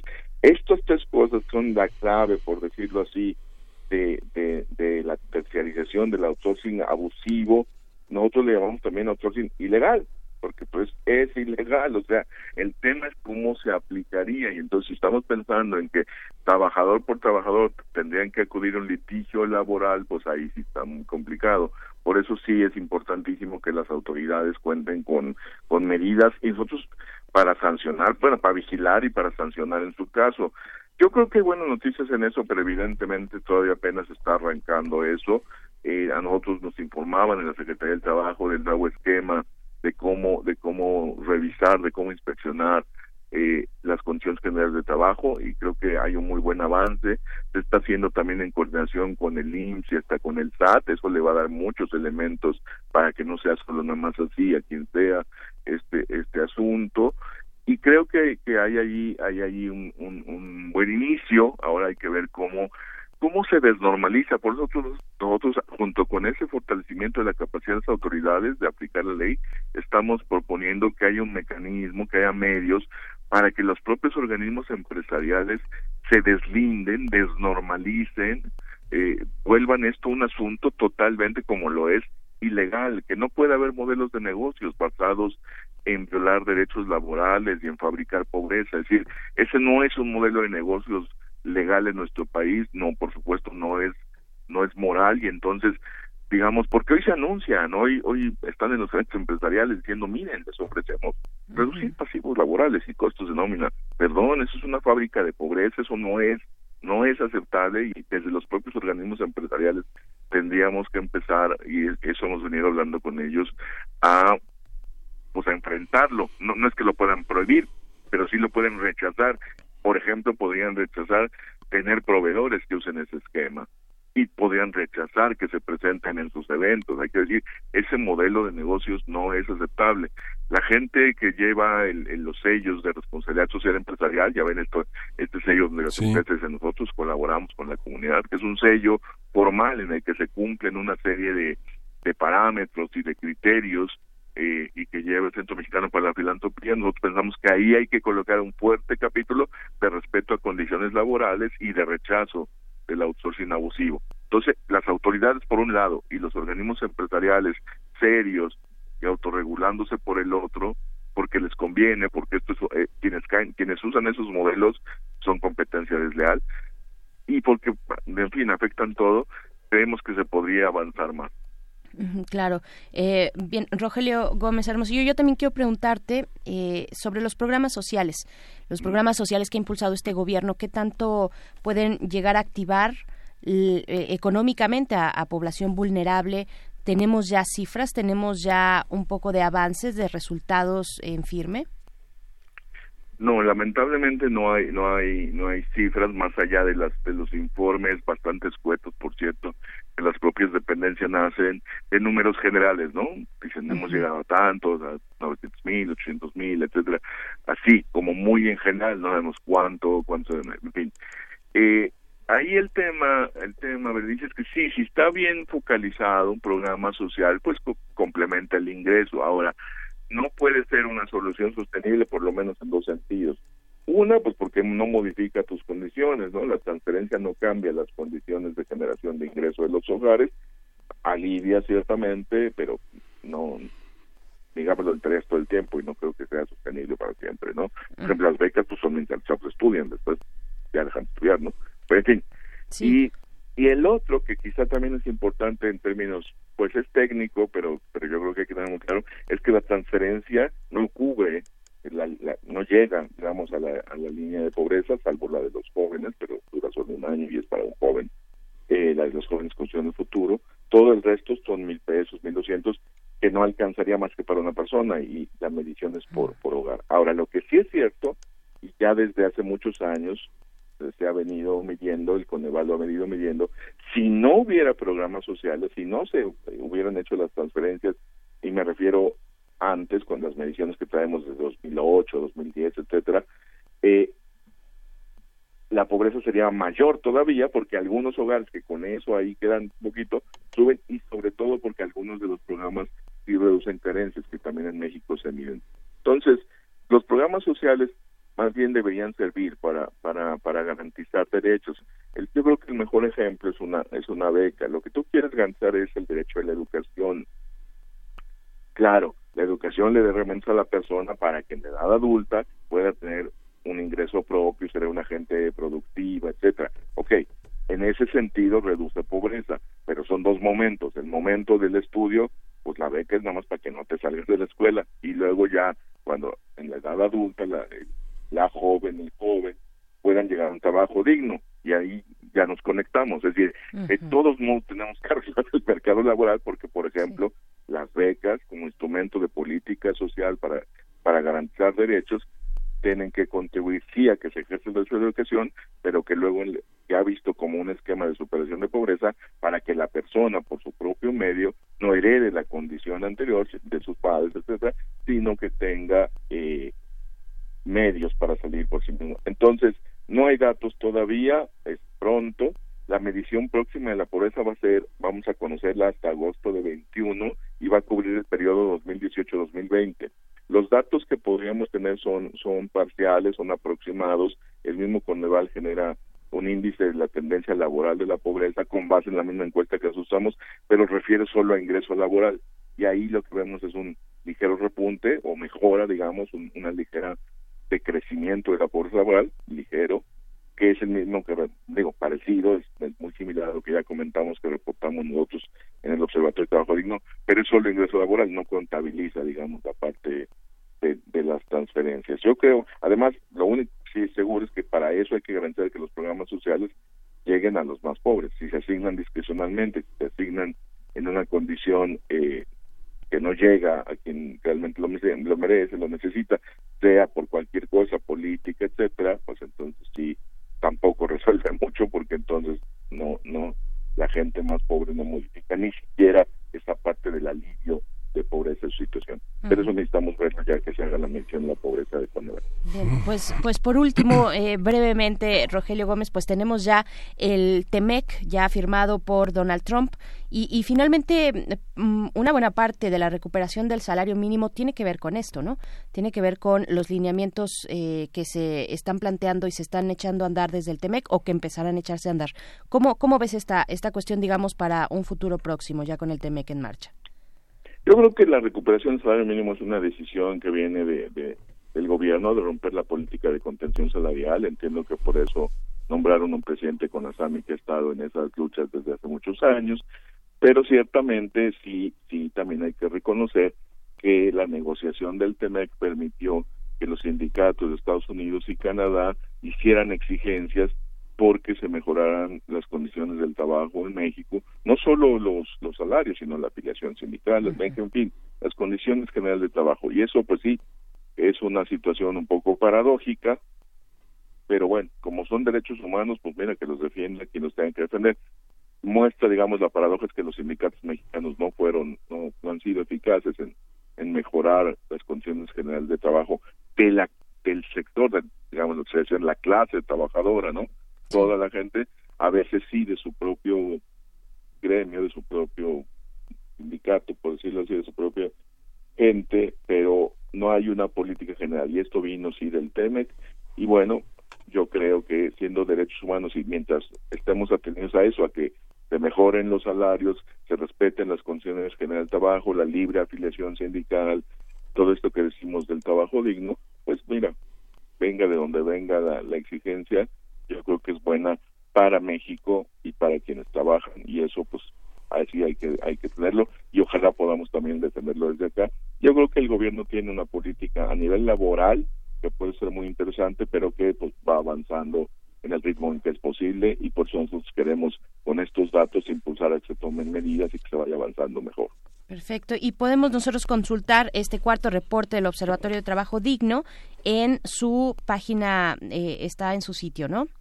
Sí, por supuesto, en, en www.frentelapobreza.mx, ahí está, ahí está el cuarto reporte, ya están los anteriores, ahí pueden ver las tendencias recientes, los últimos trimestres, pero también el acumulado, la tendencia más histórica, digamos, el comparativo con hace seis años, con hace con hace 12, cómo se construyeron todos los indicadores, los indicadores de desigualdad de género y de juventud, que alguna vez ya platicamos con, con ustedes, y en este lo que agregamos y que ustedes referían en el inicio es el desglose también por sector de la economía, ¿no? La construcción, la agricultura, etcétera, y por jornada de trabajo y por tamaño de la unidad económica, ¿no?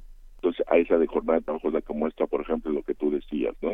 Trabajar muchas horas y ni siquiera con eso alcanzar a, adquirirlo, a, recibir lo suficiente para la canasta básica. Sí es, sí es, es muy grave y reitero, son puros datos para gente que tiene trabajo asalariado. Muy no, bien. no, en estos indicadores no incluimos a quienes trabajan por su cuenta, justo para dejar claro cómo es la, dinámica del mundo del trabajo asalariado. Muy bien, pues Rogelio Gómez Hermosillo, te agradecemos mucho. Ya está en nuestras redes sociales la liga para eh, pues detenerse con mayor tiempo en este reporte, en este cuarto reporte de trabajo digno de la acción ciudadana frente a la pobreza que tú coordinas. Te agradecemos mucho, Rogelio. Nos escuchamos más adelante en otro momento y con mucho gusto. Muy buenos días. Muy buenos días, Rogelio. Gracias. Vamos a ir con música. Vamos a escuchar de Asparagus, Trabajo Digno.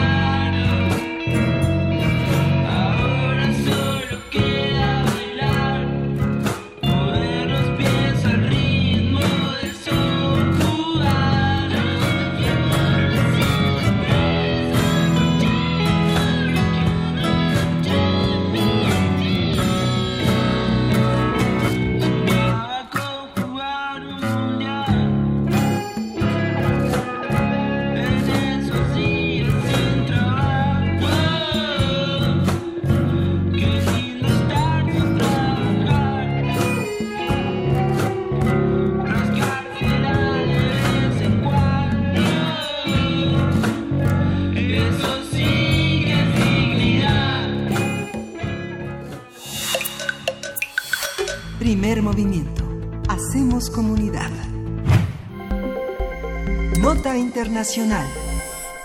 Ante la emergencia por el coronavirus, la Universidad Nacional Autónoma de México creó una comisión especial integrada por un grupo científico de primer nivel, con expertos de la universidad que asesorará e informará a la comunidad para prevenir y contener la expansión del virus en nuestro país. Esta comisión también investigará y capacitará a los alumnos en el tema del coronavirus.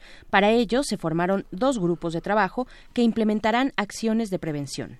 La Comisión Especial para el Coronavirus está integrada por Samuel Ponce de León, eh, el coordinador del Programa Universitario de Investigación en Salud, María Eugenia Jiménez Corona, y es profesora y tutora del Programa de Maestría y Doctorado en Ciencias Médicas, Odontológicas y de la Salud, Antonio Lascano Araujo, profesor de Biología de la Facultad de Ciencias e integrante del Colegio Nacional, Malaquías Cervantes, académico eh, del Departamento de Salud Pública de la Facultad de Medicina, y Laura Palomares Aguilera, investigadora de Medicina Molecular y bioprocesos del Instituto de Biotecnología. Además, esta comisión tendrá un grupo de voceros integrado por Jorge Baruch Díaz Ramírez, eh, coordinador de la Clínica del Viajero de la UNAM, también por Daniela de la Rosa Zamboni, ella es integrante del PUIS, María Eugenia Jiménez Corona y Mauricio Rodríguez Álvarez, profesores de la Facultad de Medicina y conductor, este último, del programa Hipócrates 2.0 aquí en Radio UNAM. Luego del anuncio de la UNAM para establecer esta comisión, vamos a hablar de las necesidades de información y acompañamiento acompañamiento de la comunidad frente a la emergencia de la nueva cepa.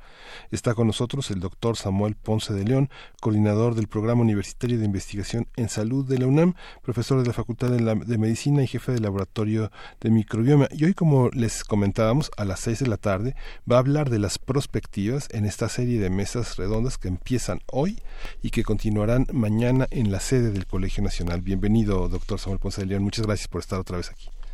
¿Qué tal? Buenos días, Miguel Ángel. Buenos días, Berenice. Mucho gusto. Gracias, al contrario. Gracias, doctor eh, Samuel Ponce de León. Pues bueno, eh, ya dimos esta introducción sobre lo que significará esta comisión eh, de la UNAM para el coronavirus. pues cuáles son, cómo, cómo se desplegarán estos esfuerzos, cuáles son, cómo pensar las acciones de prevención al interior de la universidad con la comunidad universitaria. Bueno, desde luego son diversas actividades una que tiene que atender prioritariamente es, dar suficiente información a la comunidad sobre cómo evolucionan las eh, características de la epidemia. Eh, afortunadamente a México todavía no ha llegado ninguna persona infectada, por lo menos hasta nuestro conocimiento. Así que lo que estamos haciendo es anticipación al proceso que puede darse y buscamos difundir información por los medios y estableceremos esta semana ya algunos cursos de capacitación. Hemos hablado con los servicios médicos de la UNAM y también hablaremos eventualmente con las coordinaciones académicas de escuelas, facultades, institutos para ah, establecer un plan en caso de que empezara a haber transmisión en nuestra ciudad. Eh, tendríamos que prevenir circunstancias de eh, quizás contener la transmisión a través de que algunos alumnos no, no asistan a la escuela en caso de síntomas. Esto es lo que estamos programando de alguna manera. Simultáneamente también planeando cursos, planeando un simposio, planeando algunos algoritmos de manejo de, casos y, qué hacer en diversas situaciones. Eh, y desde luego también las autoridades administrativas han hecho ya el inicio de algún acopio de insumos que podrían ser necesarios. Eh, esto es en general lo que estamos haciendo, con calma, con tranquilidad, este, ante la posibilidad de que esto empiece a manifestarse en las próximas semanas. Los lugares, eh, los lugares, ahora que tenemos la, también una, una cresta de otras enfermedades infecciosas como la influenza, es una buena oportunidad también para que se generen estrategias de cuidado, sobre todo en lugares cerrados, eh, muy concurridos, eh, en ese tipo de espacios donde la posibilidad de el lavado de manos, se hace posible, la utilización de gel, por ejemplo. ¿Esto contribuye a que entendamos mejor una situación tan compleja como la del coronavirus? Sí, bueno, e, en esencia es eh, tan compleja como lo ha sido influenza, como lo es cada año influenza. Eh, desde luego, menos eh, complicada y abrupta de lo que fue la irrupción de la pandemia en 2009, eh, pero efectivamente es muy oportuno el señalamiento porque estamos ahorita en la temporada alta de infecciones respiratorias, con la temporada de influenza, que de hecho ha estado siendo muy intensa en Estados Unidos y nosotros eh, seguimos un poco en términos de gravedad lo que va ocurriendo en Estados Unidos con algunas semanas de, de eh, retraso. Eh, en Estados Unidos llevan 25 mil fallecimientos por influenza eh, y las precauciones en cualquiera de estas infecciones respiratorias son muy similares y así serán las que se establezcan para el caso de circulación de, coronavirus. Eh, la infección se transmite por gotas, esto es por estas pequeñas gotitas que están expeliendo mientras hablamos y que no van más allá de un metro. Eh, eh, entonces, teniendo precauciones para estas gotas, guardando la distancia y manteniendo una limpieza correcta, y además utilizando lo que venimos denominando como etiqueta respiratoria, son medidas muy importantes para esto. Desde luego la desinfección de manos y de superficies eh, es muy importante la utilización de agua y jabón en el lavado de manos y en caso de no tenerlo al acceso de utilizar el alcohol gel siempre que sea necesario desde luego evitar los contactos innecesarios el saludo de manos los abrazos los besos eh, máximo cuando hay alguien que tenga alguna molestia respiratoria eh, resumiendo un poco todas estas medidas que se comparten para cualquiera de estas situaciones. Rinovirus, influenza, ahora coronavirus. Claro. Eh, doctor, en la universidad, en la UNAM, tenemos pues especialistas en este y en otros temas. Hay hasta el momento, eh, digamos, a partir de esta comisión, se están generando los espacios de diálogo entre los especialistas para dar, por ejemplo, seguimiento a la evolución de este virus, eh, para dar seguimiento también, bueno, a los casos, a las medidas de emergencia que puedan tomar algunos países, ver cómo estamos, cómo tendríamos que empezar a actuar aquí en nuestro mismo en nuestro país y en nuestra universidad. ¿Hay este diálogo entre los especialistas de la UNAM? Bueno, sí, desde luego, precisamente tuvimos una mesa redonda la semana pasada ante medios. Esta semana tenemos una reunión de trabajo y hay desde luego otras comisiones que eh, tomarán puntualmente algunos de los temas que tienen que eh, empezar ya a establecerse como son algunos cursos en las escuelas, como es la organización de un simposio para difundir eh, las características ya propiamente del virus, eh, cómo está envuelto, cómo, son sus, cómo es su genoma, qué características tiene en términos de clínicos, periodos de incubación, las diversas manifestaciones clínicas, todo eso se irá aterrizando a través de una fuerza de trabajo un poco diferente. ¿Cómo ha percibido, doctor, la presencia de los medios? ¿Cómo hay una, prevalece la situación de alarma en redes sociales y en medios eh, tradicionales o piensa que podemos contar con una información fidedigna a través de los medios? ¿Cómo siente la temperatura de estas, de estos, de estos, de estos objetos sociales? Bueno, e, es interesante. E, en general, y debo decir que desafortunadamente, eh, no todos los responsables de la comunicación en los medios tienen una información eh, suficiente, una formación en términos de periodismo científico, eh, quizás elemental, y de esta manera te genera alguna confusión. pero en general siento que el ambiente, afortunadamente, nos ha dado tiempo de asumirlo, viendo cómo se desarrollan las cosas en la distancia, con bastante responsabilidad y tratando de informar al público. Eh, sobresale, por ejemplo, el, de repente se percibe algún atisbo por criticar exacerbadamente las acciones de, del gobierno, particularmente de la Secretaría de Salud, que en este momento está trabajando intensamente en donde tiene que trabajar, es elaborar una serie de definiciones y difundir una serie de conocimientos de todo el sistema de salud para poder identificar aquellos casos sospechosos, reconocerlos a través de, una definición y estudiarlos en los sitios en donde aparecen a través de un sistema regional de laboratorios que tiene la propia Secretaría y que se creó como consecuencia de la pandemia de influenza. entonces se tienen los elementos para poder hacer los diagnósticos y destaca que se han eh, identificado pues más de una decena de casos sospechosos que se han descartado y habla de alguna manera de la actividad del sistema. Más allá, evidentemente, no se pueden implementar más cosas, todavía no tenemos casos circulando. Entonces, en esencia, hay que dar información y eh, yo creo que en general el sistema lo está haciendo con responsabilidad y, con gran interés, fuera de estos detalles. Claro, también por aquí en redes sociales, eh, precisamente una radio escucha que es profesora de la universidad, nos pregunta, entre otras cosas, primero, cuál es el papel que juega en esta estrategia, eh, en esta comisión, el Centro Médico Universitario, el que está en CEU, pero también nos dice eh, qué, hacer, qué acciones tomamos como académicos, como autoridades, eh, incluso administrativas, si detectamos en su momento eh, algunos síntomas, cómo lo tienen que hacer los, los académicos, que son finalmente los que están ahí frente a grupo con un contacto directo, constante con la población estudiantil. Bueno, em, tuvimos una reunión muy fructífera con el doctor Héctor Fernández Varela, quien es el responsable de los servicios médicos, Estamos estableciendo un programa de trabajo, colaboración.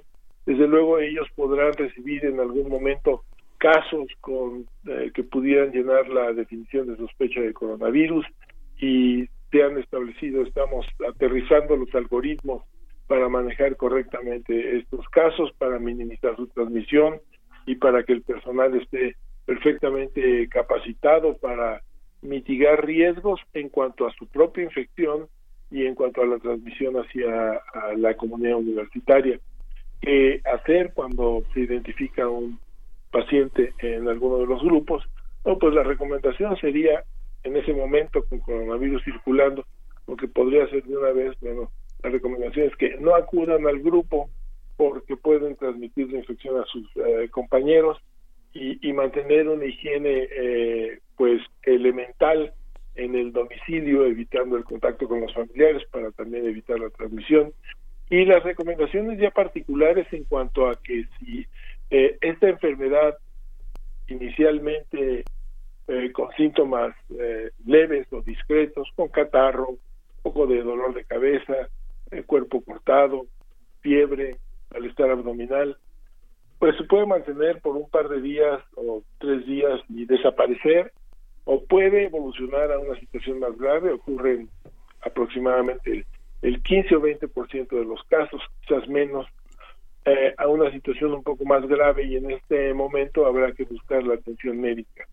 En el grupo, evidentemente, eh, el profesor eh, tendrá que dar esta orientación así un poco ah, como la estamos elaborando en este momento al grupo sí. y desde luego comunicarse con los alumnos para ver si es necesario que alguno de ellos eh, se mantenga en su casa por unos días o recomendándole que vaya efectivamente a los servicios médicos pertinentes para recibir atención. Bien, bueno, pues estaremos atentos, atentas desde esta radio universitaria también, doctor Samuel Ponce León, consultando si nos da la oportunidad más adelante de cómo va esta comisión, qué es lo que hay que comunicar a la, a la comunidad universitaria y, pues bueno, del mismo, de la misma condición del coronavirus, de la nueva cepa. Muchísimas gracias, doctor Samuel Ponce León. Sí, con mucho gusto. Solo quizás comentar para terminar que la expansión de la infección sigue ocurriendo. Hay más de 40 mil casos eh, informados ya y hay más de 25 países que han reportado uh, pacientes infectados. Desde luego, esto se ha centrado alrededor de Asia, está extendiendo Europa eh, y eh, todavía ha sido menor en, en el continente americano, pero eventualmente llegará. Gracias por su atención y por la difusión de esta noticia. Al contrario, doctor Samuel Ponce León, nada más entonces esto decir que el, eh, este nuevo, esta nueva cepa sigue, digamos, contenida en los países asiáticos, ¿no? Eso es lo que sí, es, es, muy interesante porque eh, los casos que han aparecido en otros países, eh, por ejemplo, en Inglaterra, por ejemplo, en Francia, se han identificado bien y están contenidos este, vamos a ver cómo evoluciona, pero siguen apareciendo nuevos casos eh, lentamente y desde luego la mortalidad fuera de China parece ser menor desde luego en función del número de casos y de la atención que se presta tempranamente. Eh, esto es algo que hay que seguir con atención. Muy bien, pues bueno, estaremos atentos. Gracias, doctor. Hasta pronto. Mucho gusto, muchas gracias. Gracias, doctor. Gracias. Pues interesante este seguimiento que ha hecho la Universidad Nacional y la capacidad de conjuntar a investigadores, académicos, eh, especialistas en materia de salud para enfrentar esta situación. Y bueno ya se nos fue la ya se nos fue la, eh, la segunda hora de primer movimiento.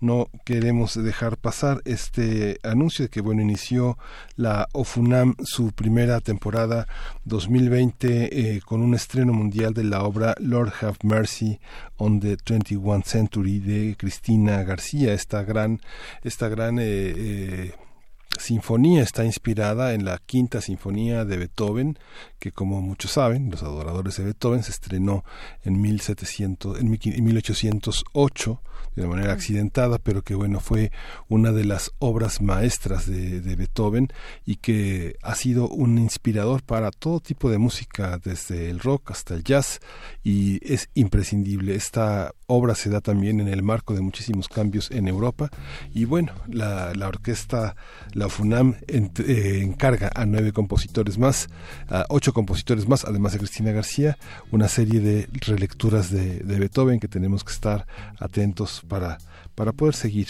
Este, este fin de semana fue la gala de estreno y bueno, este, no se las pierda, sígalo Funa. Así es, nos queda toda, pues sí, fue la, la, gala de apertura, nos queda la primera temporada por delante, la primera temporada del 2020 y más adelante, regresando al corte, vamos a escuchar algún fragmento de esta gala, de lo que ocurrió en esta gala el fin de semana pasado. Por el momento los dejamos con esto que es de Ska, Héroes y Villanos, son las 8 con 57 minutos. Regresamos a despedirnos de la radio. No, de una vez nos vamos a despedir de Radio Nicolaita por si nos agarra el corte. Eh, muchísimas gracias por sintonizarnos. Seguimos en el 96.1 de FM y con ustedes Radio Nicolaita el día de mañana a partir de las 8 de la mañana en el 104.3 allá en Morelia. Eh, vamos a escuchar esto y volvemos.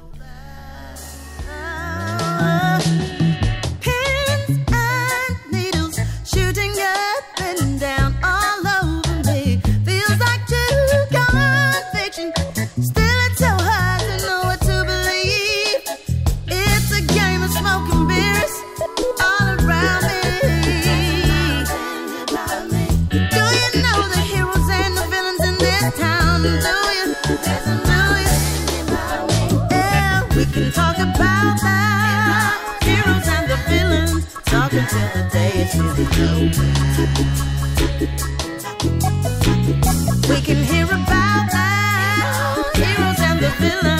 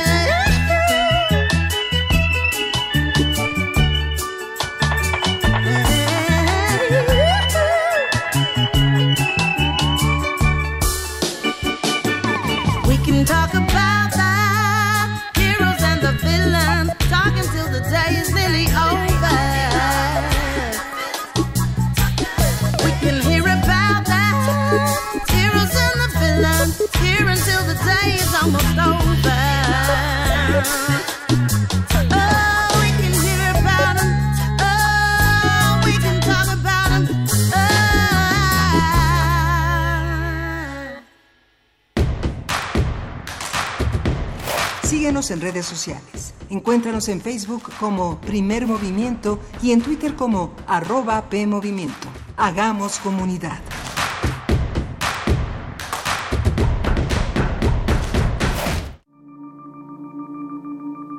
La realidad no es creíble. O es una credibilidad insoportable. Insoportable. Para digerirla mejor, hay que mirarla. Mirarla desde el ángulo de la locura. la locura. Lunes de Teatro de Radio UNAM te invita a disfrutar de tres historias donde la locura es un punto de partida sin retorno. El rinoceronte, alucinaciones en papel, de Kenia Castillo Mendoza. Todos los lunes de febrero a las 20 horas, en la sala Julián Carrillo de Radio UNAM. Adolfo Prieto 133, en la Colonia del Valle, cerca del Metrobús Amores. La entrada es libre. Una delgada y borrosa línea que separa al mundo real de lo onírico. Radio UNAM, experiencia sonora.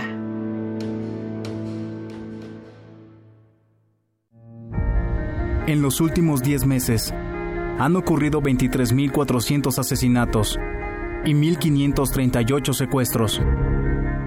México vive la peor crisis. Feminicidios y secuestro de menores van a la alza.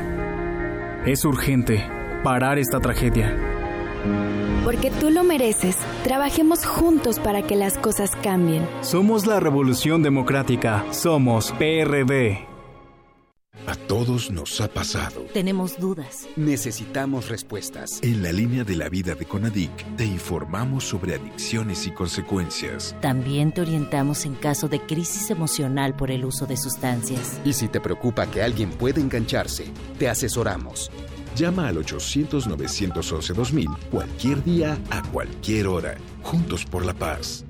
Estrategia Nacional para la Prevención de las Adicciones. Gobierno de México.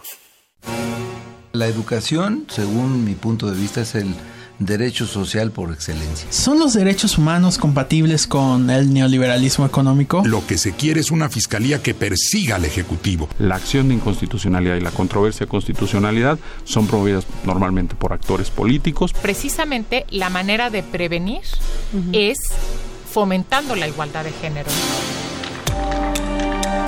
Conocer y defender nuestros derechos es responsabilidad de cada uno. Las voces de los expertos se dan cita en donde la cultura de la legalidad es la meta de cada día. Derecho a debate, temporada, 3. Todos los martes a las 16 horas por el 96.1 de FM. Conduce Diego Guerrero. Te esperamos para continuar en la construcción del Estado de Derecho, porque en la cultura de la legalidad participamos todos. Radio UNAM, Experiencia Sonora.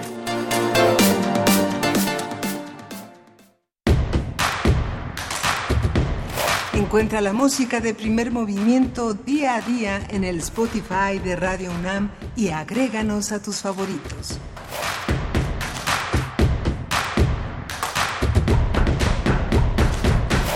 Ya estamos de vuelta en primer movimiento, son las nueve ya de la mañana con cuatro minutos. Qué rápido se ha ido esta, pues estas dos primeras horas del programa en este lunes 10 de febrero y bueno, estamos aquí en cabina saludándoles eh, una vez más Miguel Ángel Quemain. Tenemos muchos comentarios, algunos comentarios en redes sobre los distintos temas que hemos tocado en, en esta mañana. Por supuesto, esta, pues esta selección que hace la Academia con los premios Oscar que galardonó a la propuesta de, el, de, Corea del Sur, Parásitos, como mejor película del año. Sí, justamente, y que bueno, pone también en escena varias, varias propuestas que vale la pena, vale la pena ver, vale la pena revisar el, concepto, el concepto de actuación, de banda sonora, de música para película, vale la pena pensar el tema de la adaptación, que es, es una de las características que le ha dado vida al cine en el mundo, eh, llevar la literatura, llevar el teatro algo que no, no, no hemos renunciado a pensar el teatro como una especie de dramaturgia, de teatralidad y que esta es irrenunciable, que así es también nuestra vida como, como sucede como en el teatro también. Así es, nos dice por acá Hernán Garza, dice ciertamente el guion, el guion de esta película es clave eh, vale la pena comentar también, por su, por su parte, que Jojo Rabbit eh, se lleva el mejor eh, guion adaptado, el Oscar al mejor guion adaptado, lo que la hace también muy interesante. Hay que decir que esta película de Jojo Rabbit se desprende, pues, de la, es la adaptación del libro de Christine Launers. Es así, es la eh, escritora que, que, pues da vida a esta historia y que se lleva a las pantallas de esta manera. Jojo Rabbit gana el mejor guion adaptado. También nos dice Mar Elizondo por acá, ah, hablando de esta situación que ocurrió en, en Sonamaco, en esta semana del arte en la Ciudad de México, la semana pasada y el fin de semana, pues bueno, donde estuvo ahí Abelina Lesper, esta crítica de arte eh, que es muy crítica eh, y muy con, críticas y observaciones muy duras respecto al arte contemporáneo y que estuvo ahí presente, pues por, por accidente o por alguna razón, pues rompió una obra, una obra artística que se estaba exponiendo en zona Maco esta obra que es de Gabriel Rico, un artista mexicano de 39 años, dice Mayra Elizondo que todas las ideas deben considerarse y respetarse. Creo que la crítica de, de, Lesper debería ante todo mostrar que lo importante es eso, hacer crítica y ayudar a otros, dice a otros como yo, a entender y apreciar mejor el arte. Eh, dice, con lo que hizo, intencional o no, ya no confío en su opinión. También nos dice Ariadna Esteves, eh, Joker, el guasón, es un mejor statement de la violencia económica del neoliberalismo que Parásitos. Por supuesto, cinematográficamente es mucho mejor película, en desacuerdo con el Oscar a la mejor película. Ariadna, muchas gracias por compartir tu opinión. Dice también Hernán Garza, es relevante resaltar la coincidencia de Cannes y Hollywood con Parásitos, lo que nos habla, además de la universalidad del tema, eh, de que es una obra maestra, ¿no? Pues bueno, aquí están también nos dice R. Guillermo en nuestra pues esta invitación que les hacemos a hacer el Sócrates Café radiofónico desde primer movimiento dice que aquí, en primer movimiento, ya es un Sócrates Café. Dice, cuando nos hacen caso a los que tuiteamos desde las más apartadas orillas del razonamiento, las oscuras mazmorras de la ignorancia y los jardines de los sentidos. Te mandamos un abrazo, R. Guillermo. Siempre te leemos por acá. Eh, y pues bueno, eh, también dice por acá, igual R. Guillermo, el gobierno actual mantiene una presión constante sobre el empresariado consagrado y eh, beneficiado por políticas corruptas del pasado. Este comentario es por la conversación que tuvimos hace unos, momentos sobre el trabajo digno, este reporte de trabajo digno que ustedes pueden encontrar en la página electrónica de Acción Ciudadana frente a la pobreza, es frente a la pobreza.org.mx. Esta conversación que tuvimos con Rogelio Gómez Hermosillo. Y pues bueno, por delante tenemos una mesa del día interesante, Miguel Sí, vamos a hablar eh, nada menos que justamente de el INE y sus consejeros. Lo vamos a hacer con la presencia del doctor Álvaro Arreola. Él es un conocido politólogo, un investigador de primera línea del Instituto de Investigaciones Sociales de la UNAM. Ha estado presente en procesos coyunturales muy importantes con nosotros, como las elecciones, dando claridad sobre muchos aspectos, las elecciones de 2018, las presidenciales, las enormes elecciones del 2018, las elecciones del Estado de México. Es un hombre eh, que pone en juego sus hipótesis, visionario, que se cumplen, es un, es, es, es un hombre de ciencia social. ¿no? Va a estar con nosotros sobre un tema que hoy es una de las prioridades, entender el tema del INE. Así es, pues bueno, vamos a ir con la poesía necesaria, pero antes eh, lo que les teníamos ya prometido, un fragmento de lo que se pudo escuchar en la gala de apertura de la primera temporada de este año 2020 de la UFUNAM, allá en la sala Nezahualcóyotl este fin de semana. Vamos a escuchar esto que es de la compositora mexicana Cristina García, una obra comisionada por la UFUNAM para esta gala de estreno. Vamos a escuchar.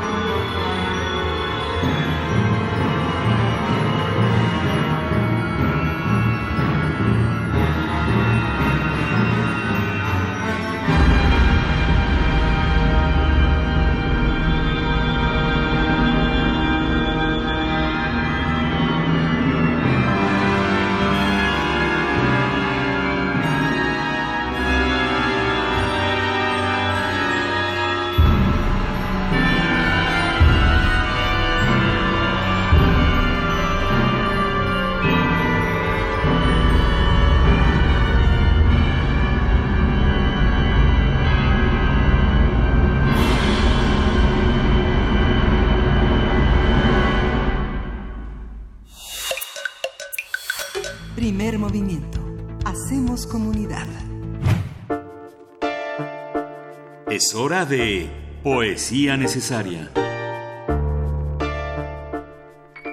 El fin de semana, este fin de semana pasado, el sábado específicamente, el Instituto Nacional de Bellas Artes y Literatura, el INVAL, nos daba pues la lamentable noticia del fallecimiento de la poeta oaxaqueña Guadalupe Ángela.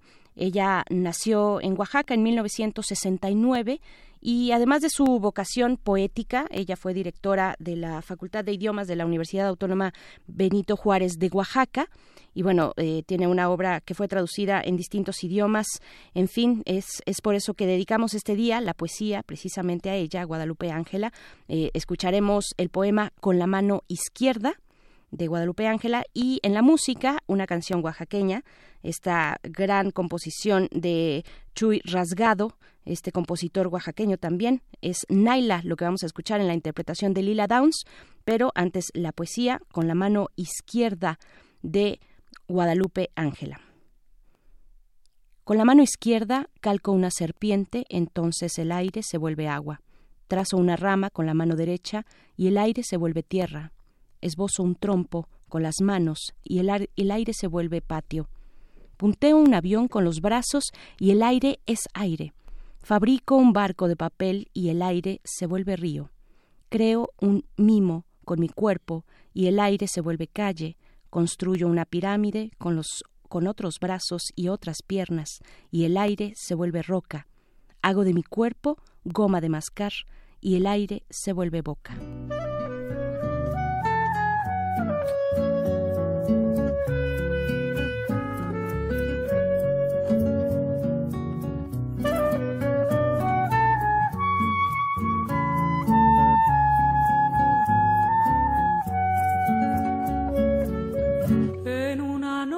De luna, Naila lloraba ante mí. Ella me hablaba con ternura, puso en mis labios su dulzura. Yo le decía por qué lloraba y ella me contestó así. Ya me embriagué con otro hombre. Ya no soy Naila para ti. Ya me embriagué con otro hombre. Ya no soy Naila para ti. Naila, ¿y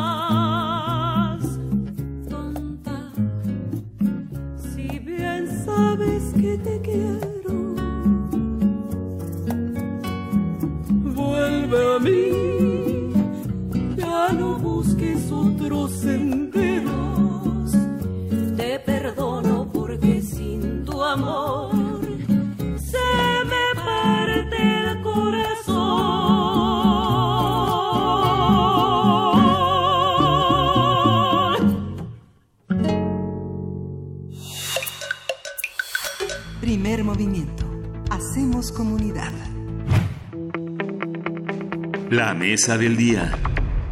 En abril, cuatro de los once consejeros electorales del INE concluyen su gestión de seis años. Se trata de Pamela San Martín, Enrique Andrade, Marco Antonio Baños y Benito Nasif. Se espera que en los próximos días la Junta de Coordinación Política de la Cámara de Diputados emita la convocatoria para este proceso de renovación en el INE. Los nuevos consejeros serán designados por los legisladores a principios de abril para un periodo de nueve años. Hace algunos días, Lorenzo Córdoba, consejero presidente del INE, fue criticado luego de que el Pleno del Consejo General aprobó con ocho votos a favor y tres en contra para que Edmundo Jacobo Molina se mantenga como secretario ejecutivo del organismo por seis años más de los once que ha estado. Así es, la imparcialidad del INE y los sueldos de los consejeros también han sido cuestionados por el presidente Andrés Manuel López Obrador, quien en numerosas ocasiones ha criticado en sus conferencias matutinas la actuación del instituto en elecciones pasadas. En víspera electoral vamos a hablar de los movimientos al interior del INE y del proceso para ocupar las cuatro vacantes en abril,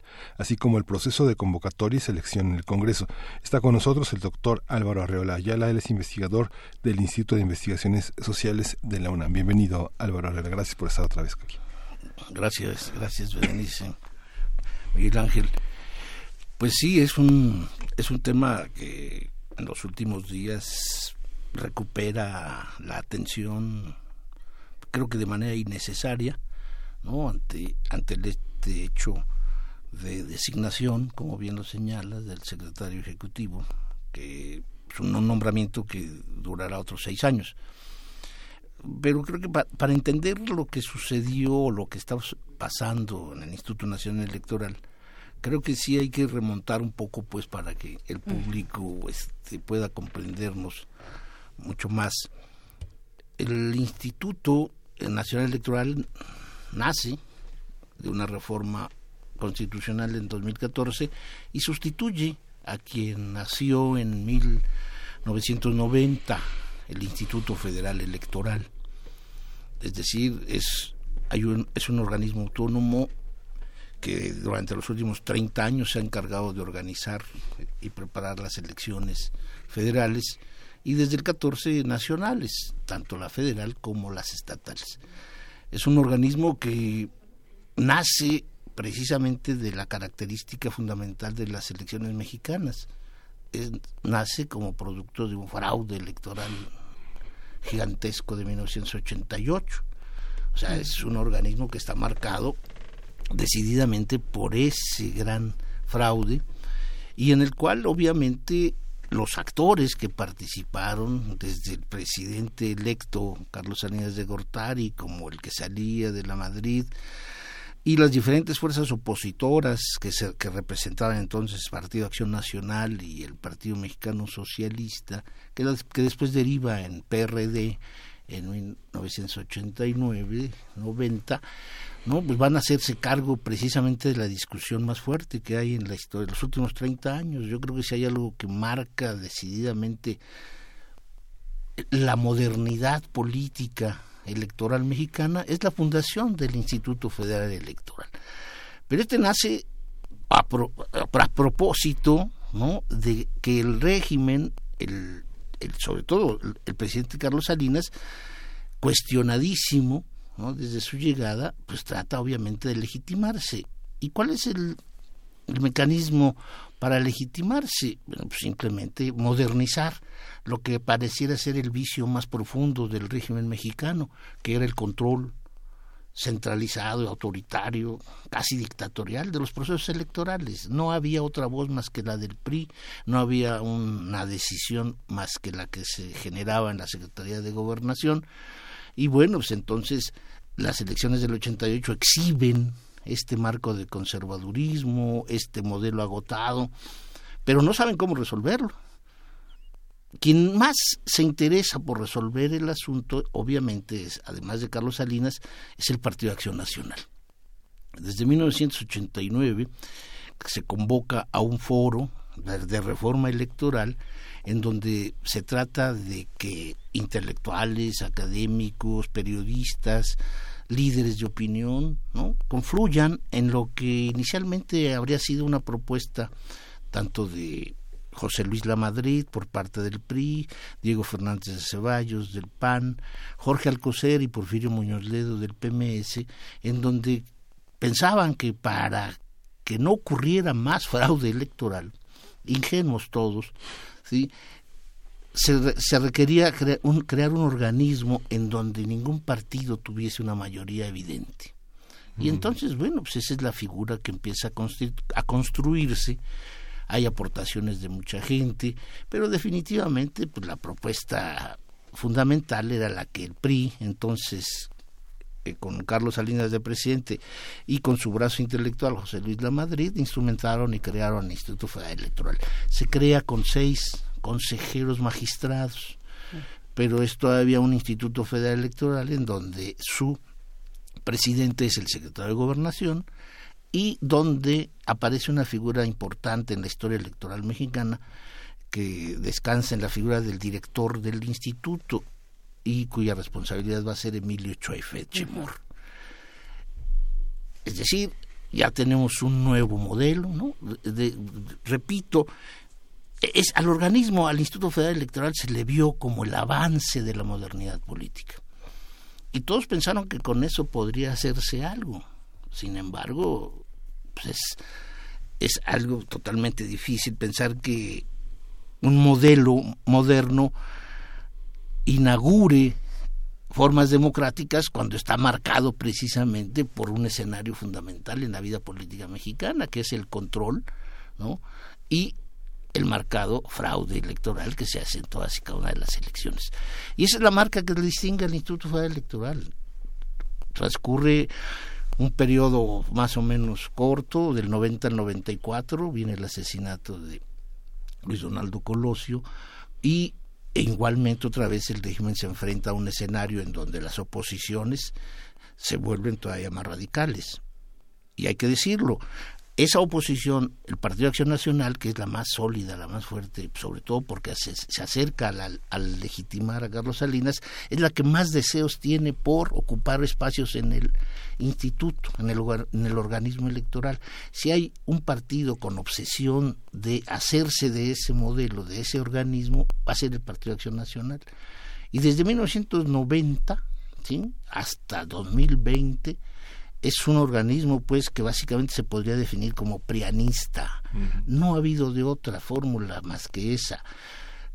lo, que ha imperado en la designación tanto de los directores de la Junta General como los consejeros que han estado desde 1990 hasta la fecha están impregnados y están tocados por la mano tanto del PRI como del PAN.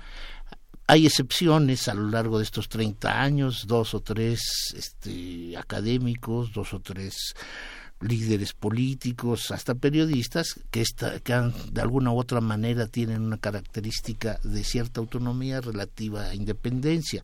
Son tres, cuatro. Vamos, pero finalmente este, este es el modelo que se construyó bajo la fuerza fundamental de intereses políticos marcados por dos partidos políticos, el Partido Revolucionario Institucional y el Partido Acción Nacional. Esos son los dos intereses que, han, que sobrevivieron y están presentes en estos 30 años de vida institucional. ¿Qué es lo que finalmente ocurre en un después de 30 años obviamente que el modelo el modelo está agotándose, el modelo moderno pues ya no es tan moderno ¿sí? Y parafraseando a, a don Gabriel Said, el poder corrompe.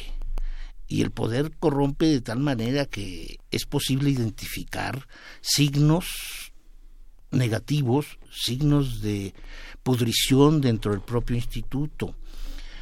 No es posible, por ejemplo, que un organismo que se pensó para airear y renovar continuamente la imagen democrática a través de los procesos electorales, conserve un funcionariato en donde hay algunos que tienen más de 25 años como directores responsables de áreas fundamentales, el área internacional, los partidos políticos, organización electoral. Hay un consejero, con el consejero Baños, que tiene más de 25 años trabajando en el Instituto Electoral y ha pasado por diferentes áreas de, de decisión un secretario ejecutivo que lleva 12 años y que ahora le nombran para otros 6, van a ser 18.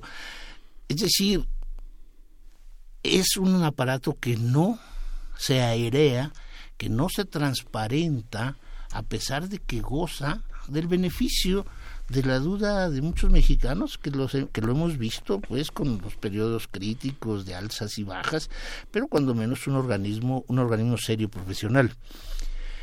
No por los encargados de tomar las decisiones fundamentales, que es el órgano del Consejo General, sino que lo vemos sobre todo por el profesionalismo de todo su personal que tiene. Es, una, es un personal profesional, yo creo que de los pocos Tal vez la Secretaría de Relaciones Exteriores podría disputarle, la Secretaría de Educación Pública, pero si tenemos un organismo con profesional calificado, desde formado en los últimos 30 años, es, es el instituto, es el organismo electoral en donde encontramos a los mejores. Por lo tanto, no es un buen argumento el que se diga que se no se ratifica seis años más a un secretario ejecutivo que además es filósofo no ya nadie se recuerda que era filósofo hace 12 años llegó como secretario ejecutivo nombrado por Leonardo Valdés Zurita entonces presidente del Instituto Federal sí y hoy cualquiera de los directores o subdirectores del Instituto Nacional Electoral pueden hacerse cargo de manera provisional de un secretariado ejecutivo que no requiere de grandes nombres para poder funcionar. El Instituto Nacional Electoral funciona sin los consejeros electorales, como, como lo hemos visto quienes, quienes observamos desde hace tres años, 30 años su aparición.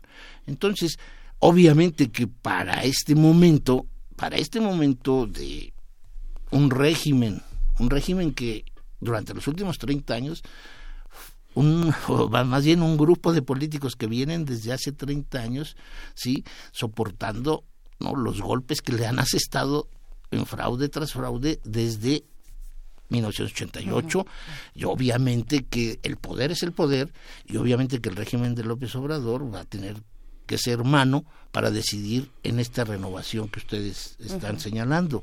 Una renovación que viene de 2014, ¿no? La primera gran renovación son cuatro consejeros que tendrá que hacerse en la primera semana de abril, ¿no? Su, su, su, ratificación o su nombramiento por la Cámara de Diputados y si no es por la Cámara de Diputados por el Poder Judicial. Pero de cualquier otra manera hay cuatro personajes que tendrán que alistarse para enfrentar a un grupo de consejeros, serían siete restantes, en donde vienen todavía con la etiqueta y el símbolo del partido que los llevó, PRI o PAN. Doctor, eh, perdón, eh, doctor Álvaro Arreola, investigador del Instituto de Investigaciones Sociales, estamos también ante una nueva configuración política que significa Morena en el, en el gobierno, en el poder, en el poder político, eh, ¿cómo, cómo mirarlo ante esta luz, cómo mirar estos 30 años de lo que fue el IFE, ahora el Instituto Nacional Electoral. Hay ha habido eh, modificaciones en las formas en las que se designan a los consejeros que están en, este Consejo General. Hay esa posibilidad. Lo que hizo en la antesala de estas, de estas cuatro vacantes que quedarán en, en abril, 10 de abril para su designación, lo que hizo el consejero presidente Lorenzo Córdoba, ¿qué fue? ¿Qué fue? Fue eh, un, adelantarse a esta posibilidad de que Morena tenga estos, eh, digamos, estos haces bajo la manga y poder jugar de manera más amplia con la designación de, en este caso, el secretario ejecutivo. ¿Qué está pasando ahí? Yo, yo no veo más que un escenario de bravuconerías por parte del Instituto Nacional Electoral contra el régimen que encabeza López Obrador Bravuconería, sobre todo cuando uno de los consejeros recientemente se enfrenta para decir que en el Congreso, Congreso de la Unión, Morena está sobre representado. En aras de que era necesario enfrentarse al presidente para decir que Morena tiene más diputados que votos. Bravuconada en el sentido de decir que su presupuesto fue disminuido para afectar al órgano democrático del país cuando está visto que lo que más se requiere en este momento no solamente es austeridad, sino buen manejo y transparencia de los recursos. Bravuconada al enfrentarse también con una decisión que en lugar de esperarse dos meses, no parecería ser que está retando al régimen. Yo veo, yo veo más bien un, un grupo, un grupo de consejeros que les interesa mucho, no sé por qué, ¿no? Estos no tienen mano negra, son mano blanca, pero creo que les interesa mucho enfrentarse, enfrentarse al, régimen. Ante un escenario en donde el régimen no tiene un partido sólido dentro del Instituto Nacional Electoral, no, no tiene una voz fuerte, tipo Alcocer, tipo Pablo Gómez, que en algún momento podría, o Muñoz Ledo mismo, bueno, pues entonces pasan por encima de los representantes que ha tenido Morena allí y esperan que sea el Congreso el que exhiba a esta organización que, que, es, que es difusa, nebulosa, la de Morena, para su nombramiento. Yo creo que en esta renovación sí van a ser las mismas fórmulas. Es la misma fórmula, ¿no? Porque está constitucionalizado y está legalizado los mecanismos. Solo esa fórmula no ha cambiado en 30 años. No, no, no sí, sí, sí, sí, se, ha modificado. La, la, la, forma actual es de 2014 para acá. Sí, las otras han sido muy oscuras y sobre todo ha sido para negociar claramente posiciones entre PRI y PAN. Y le hicieron a un lado al PRD en el año en el año 2000, en el año 2000, sí, y hasta la fecha la izquierda pues está finalmente muy muy difusa dentro del organismo. Obviamente quien tiene el poder hoy es una alianza de partidos encabezados por Morena, que están junto con PT, con PES y tal vez con Partido Verde, que juntos hacen las dos terceras partes del Congreso y juntos van a decidir quiénes son los cuatro. O sea, no hay más que una fuerza política que va a nombrar esos cuatro. No es Morena, son sus aliados hay Morena y sus aliados los que van a definir quiénes son esas cuatro figuras. Creo que, a diferencia, lo que podría ser diferente es de que esta alianza en el Congreso se permitiera escoger a los más calificados, ¿sí? que no han sido los que han estado ahora, no, los más calificados han sido descalificados en algún momento del proceso. Y buscar unas figuras que fortalezca que fortalezca lo que finalmente queremos, ¿no? Un organismo, un organismo que no dé de qué hablar, es un organismo que debe estar preparado solamente para organizar elecciones, no para discutir con el presidente ni con los partidos. Ay, Álvaro, tú eh, eh, pensamos, ¿qué, ¿qué, piensas, digamos, en 5 o 10 años, eh, históricamente, cuál será la lectura de esta beligerancia de Lorenzo Córdoba? Te, diremos tenía razón, diremos hizo bien en enfrentar. La autonomía consiste en generar una interlocución lo suficientemente sólida éticamente como para sobreponerse a las tareas administrativas puramente técnicas de dar boletas o, o tiene una capacidad de decisión de decir no damos los datos eh, para una cédula de identidad o organizamos una elección personal aquí este aquí en lo oscurito como históricamente cómo piensas que podría verse después de la después de 2024 un organismo como este si sobrevive como está sobreviviendo ahora no sí, yo, yo le veo muchos problemáticas para que muchos problemas, muchos obstáculos como para que siga sobreviviendo. A mí parece que es mucho más fácil el reto de desaparecerlo que el de fortalecerse. Me parece que también, evidentemente, la transformación tiene que tocar a veces organismos como estos y si hay que desaparecerlo para crear otra instancia que mejore o cuando menos cree mejores expectativas para todos los actores, pues entonces yo creo que es, correcta. Pero es que el, IFE, el INE, el INE tiene una influencia desmedida. No por los que están ahora, sino simple y sencillamente porque la carga del régimen le ha dado al INE ¿sí? una influencia desmedida en muchos lados. La influencia ya la tenían a organizar elecciones federales, pero la que tiene hoy precisamente para intervenir en la política local de las entidades federativas es enorme son los que designan y nombran a los consejeros locales y vocales ejecutivos de los organismos estatales. Esto es un poder que ha ido creciendo cada vez más. Y entonces, obviamente que la serie de inmuebles, este, personalidades de todo tipo en las entidades federativas hace que el secretariado ejecutivo o que la Junta General Ejecutiva, que es mucho más fuerte que el Consejo General, sea la que decida y tenga manos en, en todos lados, ¿sí? Y esto a veces es de una oscuridad tal que ni los mejores periodistas conocen las redes internas. Así operaba el PRI. Sí, exactamente. Así operaba el PRI. Es como, es como, es como un reajuste de, del viejo modelo priista y ahora lo hace, ¿no? O sea, eh, en esto en esto tenemos algo de responsabilidad todos. Yo creo que sí tenemos que impedir que se degrade, que siga degradando la relación ¿no? de un organismo con el poder. Es un organismo que tiene que ser sola y exclusivamente para contar votos y organizar y que los partidos políticos respeten la legalidad y que todo quede tan claro, quien resulte ganador recibe el aplauso de la ciudadanía y punto no más. En eso creo que todos debemos de tener con mucha claridad. Pero bueno, ¿qué tenemos que hacer para que no se siga degradando? Yo creo que hacerlo cada vez más transparente. Hay que, hay que ejercer la presión para que este organismo sea cada vez más transparente. Impulsar, impulsar la, la prensa crítica, que la prensa vuelva a tener un espacio en el conocimiento de lo que está haciendo al interior del, instituto, pero más que nada, y por encima de las otras dos, es el activismo de un movimiento ciudadano que reclame justamente lo que requiere, ¿no? Simplemente eh, su credencial de elector y sus, las posibilidades y libertad, igualdad para poder ir a votar en el momento que se requiere.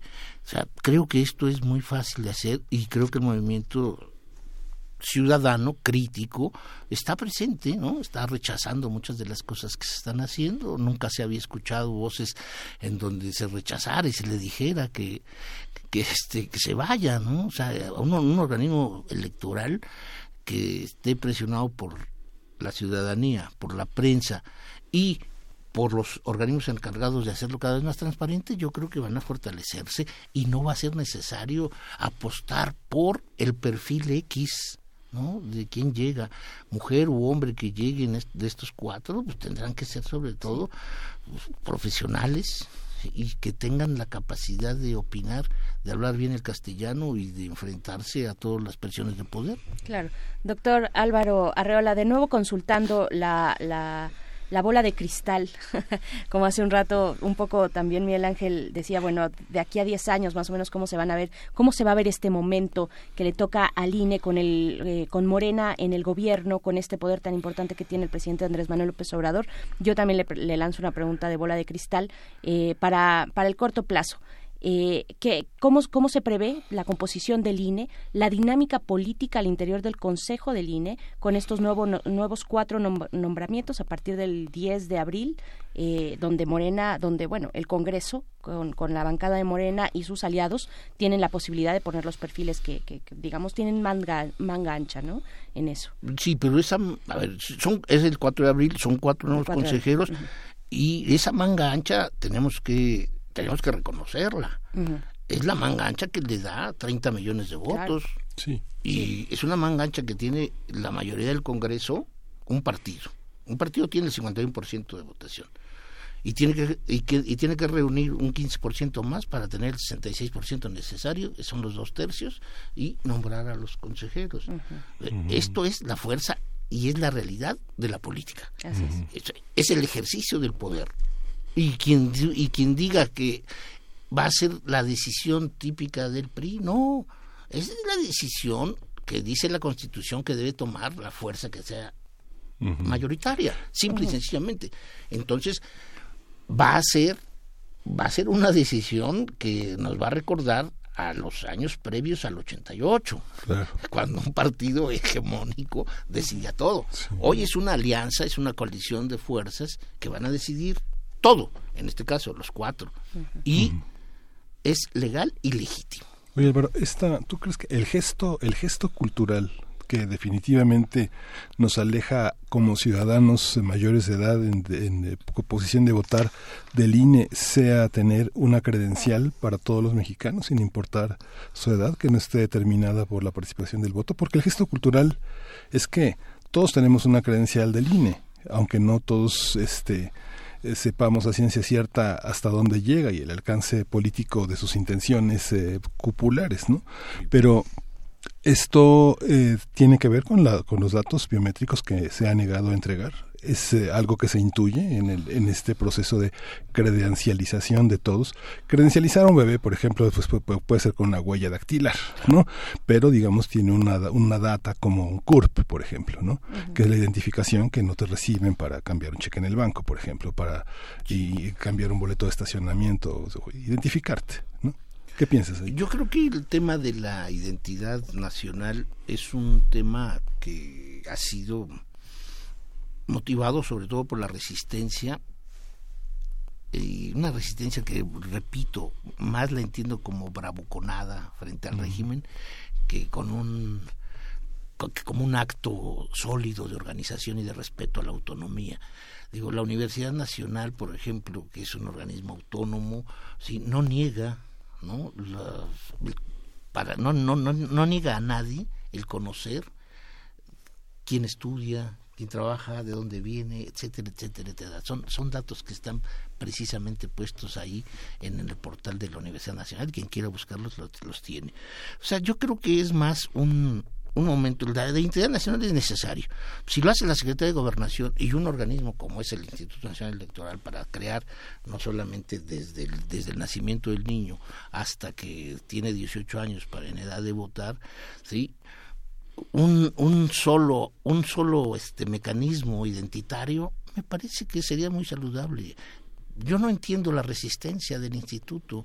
Pensar que cuidar en caja fuerte los datos de los ciudadanos que están en listados nominales y en el padrón los padrones electorales es el gran patrimonio del INE pues es una tontería ¿no? El, el, INE, su valor del Instituto Nacional Electoral es otro ¿sí?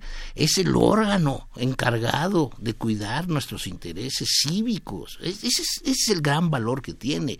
No cuidar los datos de protección, digo, cuando, cuando todos sabemos que, que se vendían en la Merced, en Tepito. Y en la Plaza de la Computación. La de la se los han dado a los bancos. Digo, por favor, a los, los bancos los tienen, y si no, no sería uno molestado regularmente por los mismos bancos para saber de nuestras apetencias financieras, quienes las tengan. Entonces yo creo que yo creo que esto es un absurdo y que es uno más de los litigios menores que junto con los otros, presupuestal, secretariado, intervención de, de, un partido, quieren reunirlos, juntarlos para enfrentarse de una buena vez y a ver a cómo nos va, ¿no? Hacia el 21 o hacia el 24. Yo creo que es una apuesta muy este muy negativa, es una apuesta que deberían reflexionar, ¿no? Lorenz es una gente inteligente, yo creo que debiese reflexionar si no lo están llevando, ¿no? A, confrontarse de manera innecesaria al, a un régimen, a un régimen que es, que es demasiado tolerante para con lo que están haciendo. A mí me parece que eh, será una buena medida ver cómo los cuatro que lleguen y en las elecciones del 20 se comporten, ¿no? En Coahuila, Hidalgo, por ejemplo, veremos hacia dónde va a ir la negociación y las alianzas internas, que como todo grupo que llega, pues va a recibir este muchas observaciones, pero pero yo creo que esa es precisamente la habilidad que tendrán los que lleguen. Me recordaste, Álvaro, no te preocupes, Lorenzo. ¿no? Yo creo que sí, preocúpate, ¿no? Sí, sí, ahora sí, preocúpate. pues bueno, ahí está Coahuila y Hidalgo, por, eh, que, que, fue finalmente el argumento para, para dar viabilidad a sus elecciones, a sus procesos electorales. Fue por esto que se argumentó desde la consejería, la presidencia eh, del, conseje, del Consejo del INE, pues que se retomaría el trabajo de Edmundo Jacobo Molina. Se, se da esta eh, elección una vez más por seis años del secretario ejecutivo y pues estaremos en estos días con el tema, ¿no? Con el tema para ver cómo salen los perfiles, cómo sale la convocatoria también en diputados, en fin, y pues ojalá podamos seguir conversando más adelante, doctor Álvaro Arreola, investigador del Instituto de Investigaciones Sociales. Sí, solamente una cosa, yo creo que la convocatoria saldrá mañana. Mañana. Mañana. Yo creo que no van a detenerla más. y, y repito, y no la van a detener, y van a pasar por encima por, por una simpleza que aprende uno desde que está en primaria, ¿sí? Pues de que el, el poder ejerce y se activa precisamente cuando tiene la motivación de poder cumplir con lo que constitucionalmente se señala.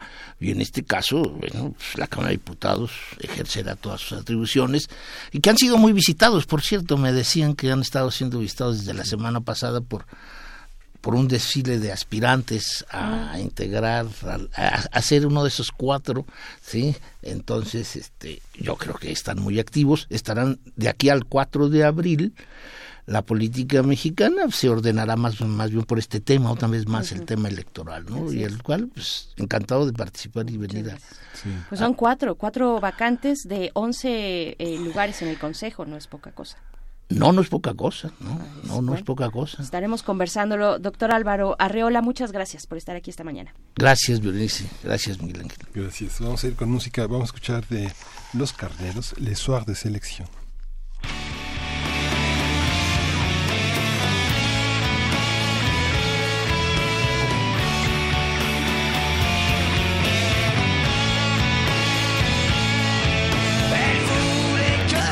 fasse l'amour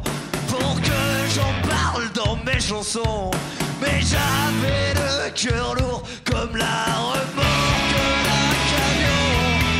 Elle voulait que je la déshabille et que je lui fasse des sons.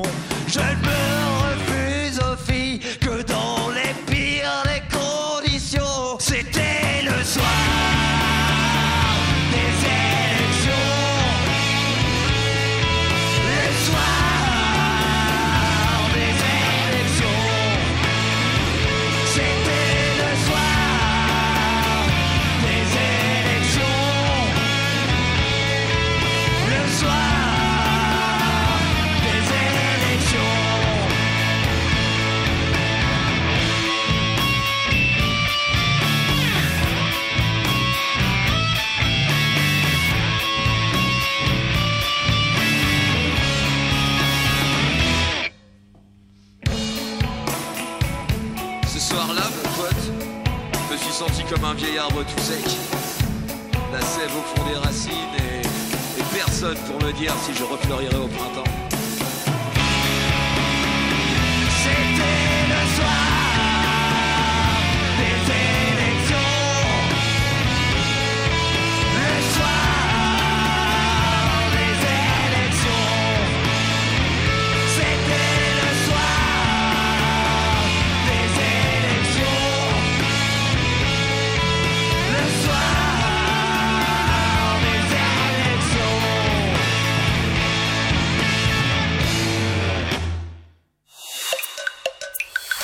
Primer movimiento.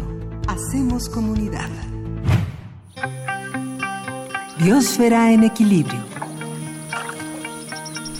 Y esta mañana de lunes tenemos nuestra sección de Biosfera en Equilibrio a cargo de la doctora Clementina Equigua, quien es bióloga y doctora en ciencias de la Facultad de Ciencias de esta universidad, es divulgadora también del Instituto de Ecología y en esta ocasión nos habla de el legado de Humboldt. Doctora Clementina, buenos días. Buenos días, ¿cómo están Miguel Ángel y Berenice? Con mucho gusto de platicar contigo, querida doctora. ¿Cómo estás? Mucho gusto. Muy bien, muy bien. Pues aquí muy inspirada de, de conocer todo el trabajo de Humboldt, que fue uno de los exploradores más importantes de finales del siglo XVIII y principios del XIX.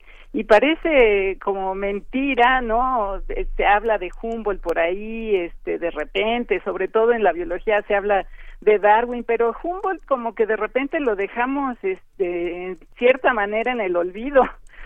Y es una de las de las personas que más relevancia y más legado ha dejado en muchas ramas de la ciencia.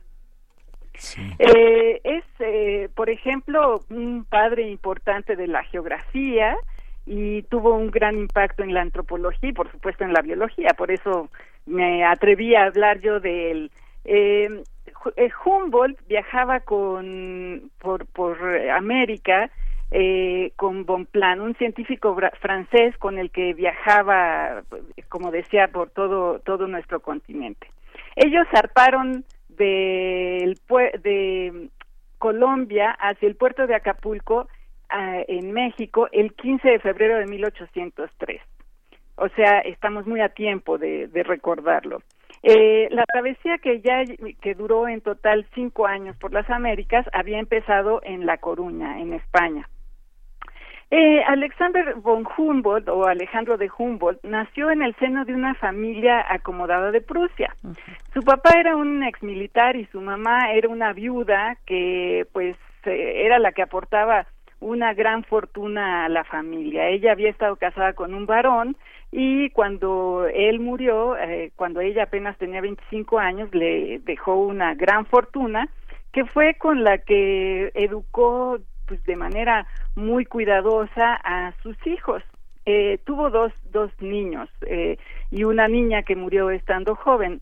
Eh, uno de los hijos es eh, Guillermo de Humboldt, que fue un gran lingüista y un gran educador que dejó también un legado importante en Alemania, y Alejandro, que era el pequeño.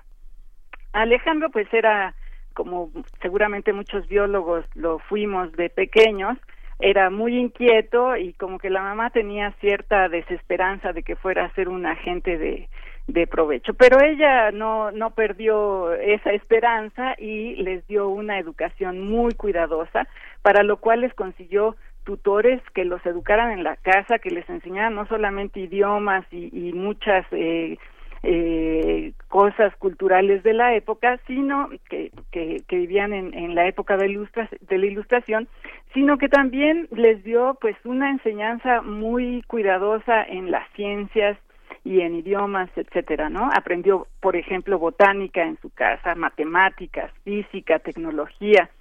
Y eh, eh, Alejandro al, en algún momento pasó por la Universidad de Gotinga y estuvo también en la Universidad de Frankfurt, pero realmente nunca se educó o terminó un grado ahí. En donde sí acabó una educación eh, formal, digamos, fue en la Escuela de Minería de Freiberg, eh, eh, de donde obtuvo un diploma de geólogo en tan solo ocho meses, lo cual fue sorprendente. A esa edad, que más o menos tendría veintitantos años, Humboldt ya había escrito un pequeño libro. En 1900, eh, perdón, en 1796 murió la señora de Humboldt y a partir de ese momento los jóvenes se encontraron con que eran ricos. Y eh, con esa herencia, Alejandro de Humboldt empezó a viajar primero por Europa y en París eh, se hizo de muchos instrumentos científicos. Él desde muy pequeño había apreciado todas estas estas delicias de la ciencia que iban eh, asociadas, ¿no? Toda la tecnología de ese momento. Y ahí también conoció a Aimé Bonpland, que era un cirujano y un eh, botánico ama amateur con quien viajaría por el continente americano. Eh, por eh, todas estas eh, intereses de viajar por el mundo, llegó a España y eh, el gobierno de ese país tenía interés en conocer cuál era el estado de las minas en las colonias eh, am americanas. Entonces el rey Carlos IV le otorgó los papeles necesarios para viajar por esa región y eh, que le dieran el apoyo eh, los oficiales ¿no? de, que pudiera encontrar en el camino. Entonces ellos eh, zarparon de la Coruña, Coruña el 5 de junio de 1799 y llegaron a Venezuela el 16 de julio de ese mismo año. Allí en Venezuela iniciaron una exploración muy famosa que fue por todo el río Orinoco y eh, siguieron caminando eh, no y recorriendo toda la región.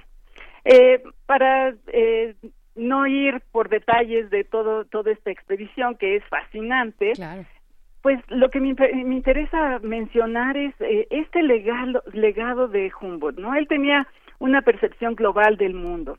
No buscaba, como otros naturalistas, solamente recolectar ejemplares de cualquier tipo para enriquecer las colecciones de los museos de la época que estaban pues en, en pleno apogeo, ¿no? Él concebía la Tierra como una biosfera. La fauna eh, está indisolublemente ligada a la flora y a la Tierra la veía como un imán cósmico. De este enfoque, eh, ahora tenemos pues lo que se llama fitogeografía y un cimiento importante de la ecología. Pero quizá el legado más importante de Humboldt fue la visión interdisciplinaria de la ciencia que fue ignorada durante casi 100 años. La ciencia de la época de Humboldt apelaba a la especialización y a la clasificación. Se pensaba que si se dominaba una disciplina se lograría más conocimiento, pero ahora los problemas ambientales que estamos viviendo nos llevan a reconsiderar la manera en la que Humboldt percibía la biosfera. Él decía que nuestro planeta no está compuesto de partes aisladas, sino que es una entidad dinámica y compleja que necesita ser vista con datos precisos, observaciones personales y un punto de vista holístico. La visión de Humboldt la podemos apreciar en su obra Aspectos de la Naturaleza, en do donde escribió algo que me, a mí me gustó mucho, que dice que los objetivos que pretendo conseguir son dar una visión del conjunto de la naturaleza con mayúscula, demostrar la acción combinada de sus fuerzas y avivar el placer que proporciona al hombre sensible una descripción fresca de los países tropicales. Casualmente, Humboldt murió el 6 de mayo de 1859 y en ese mismo año, pero en el, mes de noviembre, fue publicado El origen de las especies de Darwin. Y sabemos que Darwin pues fue un ferviente admirador y estuvo muy inspirado por todo el trabajo y, y los recorridos de Humboldt, ¿no? Entonces es realmente eh, Humboldt es una, un personaje mucho más importante al que debemos recordar no solamente el año pasado que se cumplieron 250 años de, de su nacimiento, sino que en la ciencia del futuro. ¿Alguna biografía de Humboldt? A ver. Sí. Fíjate, fíjate, eh, ya no se conoce. En, en, el Archivo General de la Nación, la doctora Patricia Galeana se consiguió un presupuesto del propio archivo y un presupuesto de la UNAM. Hizo una edición extraordinaria de las tablas de Humboldt. Mm. Enrique Florescano, con una introducción de Bionchek, que hace un estudio preliminar a ese viaje de Humboldt, este eh, lo hizo para la Dirección General de Estadística, que es un libro Sí. que solo ya está en bibliotecas, que no existe. Hay una edición que hizo en 66, editorial por Rúa, que pues digo, le, le- le debe mucho esas tablas, pero, pero está, está bien. Pero esa edición de Patricia Galeana es extraordinaria. Y creo que todavía, no, espero que sí, todavía está a la venta en el archivo, pero está, en la, está a la venta. Es una edición facsimilar. Es extraordinaria. En 1803 eh, venía Humboldt de Guayaquil y llegó nada menos que a Acapulco. Y por aquí anduvo. Exacto, Total, y más o menos en esta época se Ajá. echó a la mar, digamos, ¿no? Sí, pero es muy interesante porque hay un dibujo ahí de las bahías de Acapulco. Es algo, es algo, es muy interesante la, la profundidad de este, de este genio. Digo, es un genio Humboldt, ¿no? Realmente. Es un erudito, sí. Y bueno, hay eh, este la- Jaime Labastida ha escrito varias cosas en Humboldt y el año pasado estuvo muy activo eh, documentando y presentando eh, trabajos de él. Y, la verdad es que, pues yo creo que sí, en ciencia, ¿no? Deberíamos de, de resaltar más su trabajo, ¿no? Y explorar más lo que estuvo haciendo porque como erudito su, su visión era única, quizá eh, es un poco desafortunado que por ser alemán durante alguna época, bueno, se le dejó de lado y se resaltó más la ciencia que se hacía en otras regiones de Europa, pero pues no, eh, ahora tenemos que recuperar parte de esto, ¿no? Sí, la Jaime Lavacía escribió Humboldt, Ciudadano del Mundo, que lo publicó el año pasado, lo presentó en la Feria Libre de Guadalajara.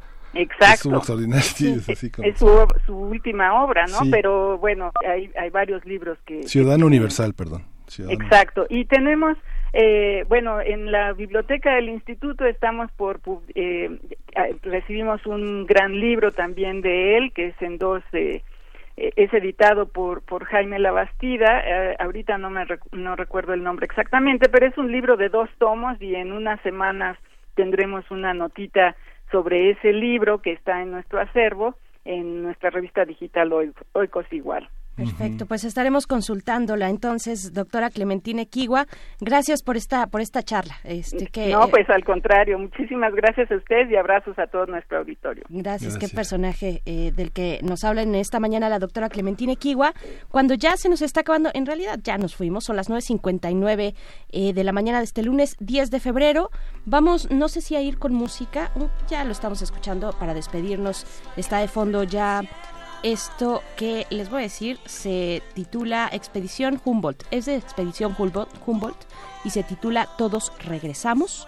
Es con lo que nos vamos a despedir. Así es que, bueno, pues nos vamos ya. Hay un, también la producción nos recomienda eh, el documental mexicano Humboldt en México, La mirada Ah, del explorador. Ana Cruz, Ana Cruz, Ajá, un trabajo extraordinario de Ana Cruz. Sí vale mucho la pena verlo. Se Ahí estrenó hace dos años y sigue, tres años, tres años y sigue dando la vuelta al mundo. Así es, literalmente al mundo. Les agradecemos mm, su escucha. Quédense aquí en Radio UNAM. Nos encontramos el día de mañana a las 7 de la mañana. Gracias, Miguel Ángel. Gracias, Berenice Camacho. Esto fue Primer Movimiento. El mundo desde la universidad. Su canto que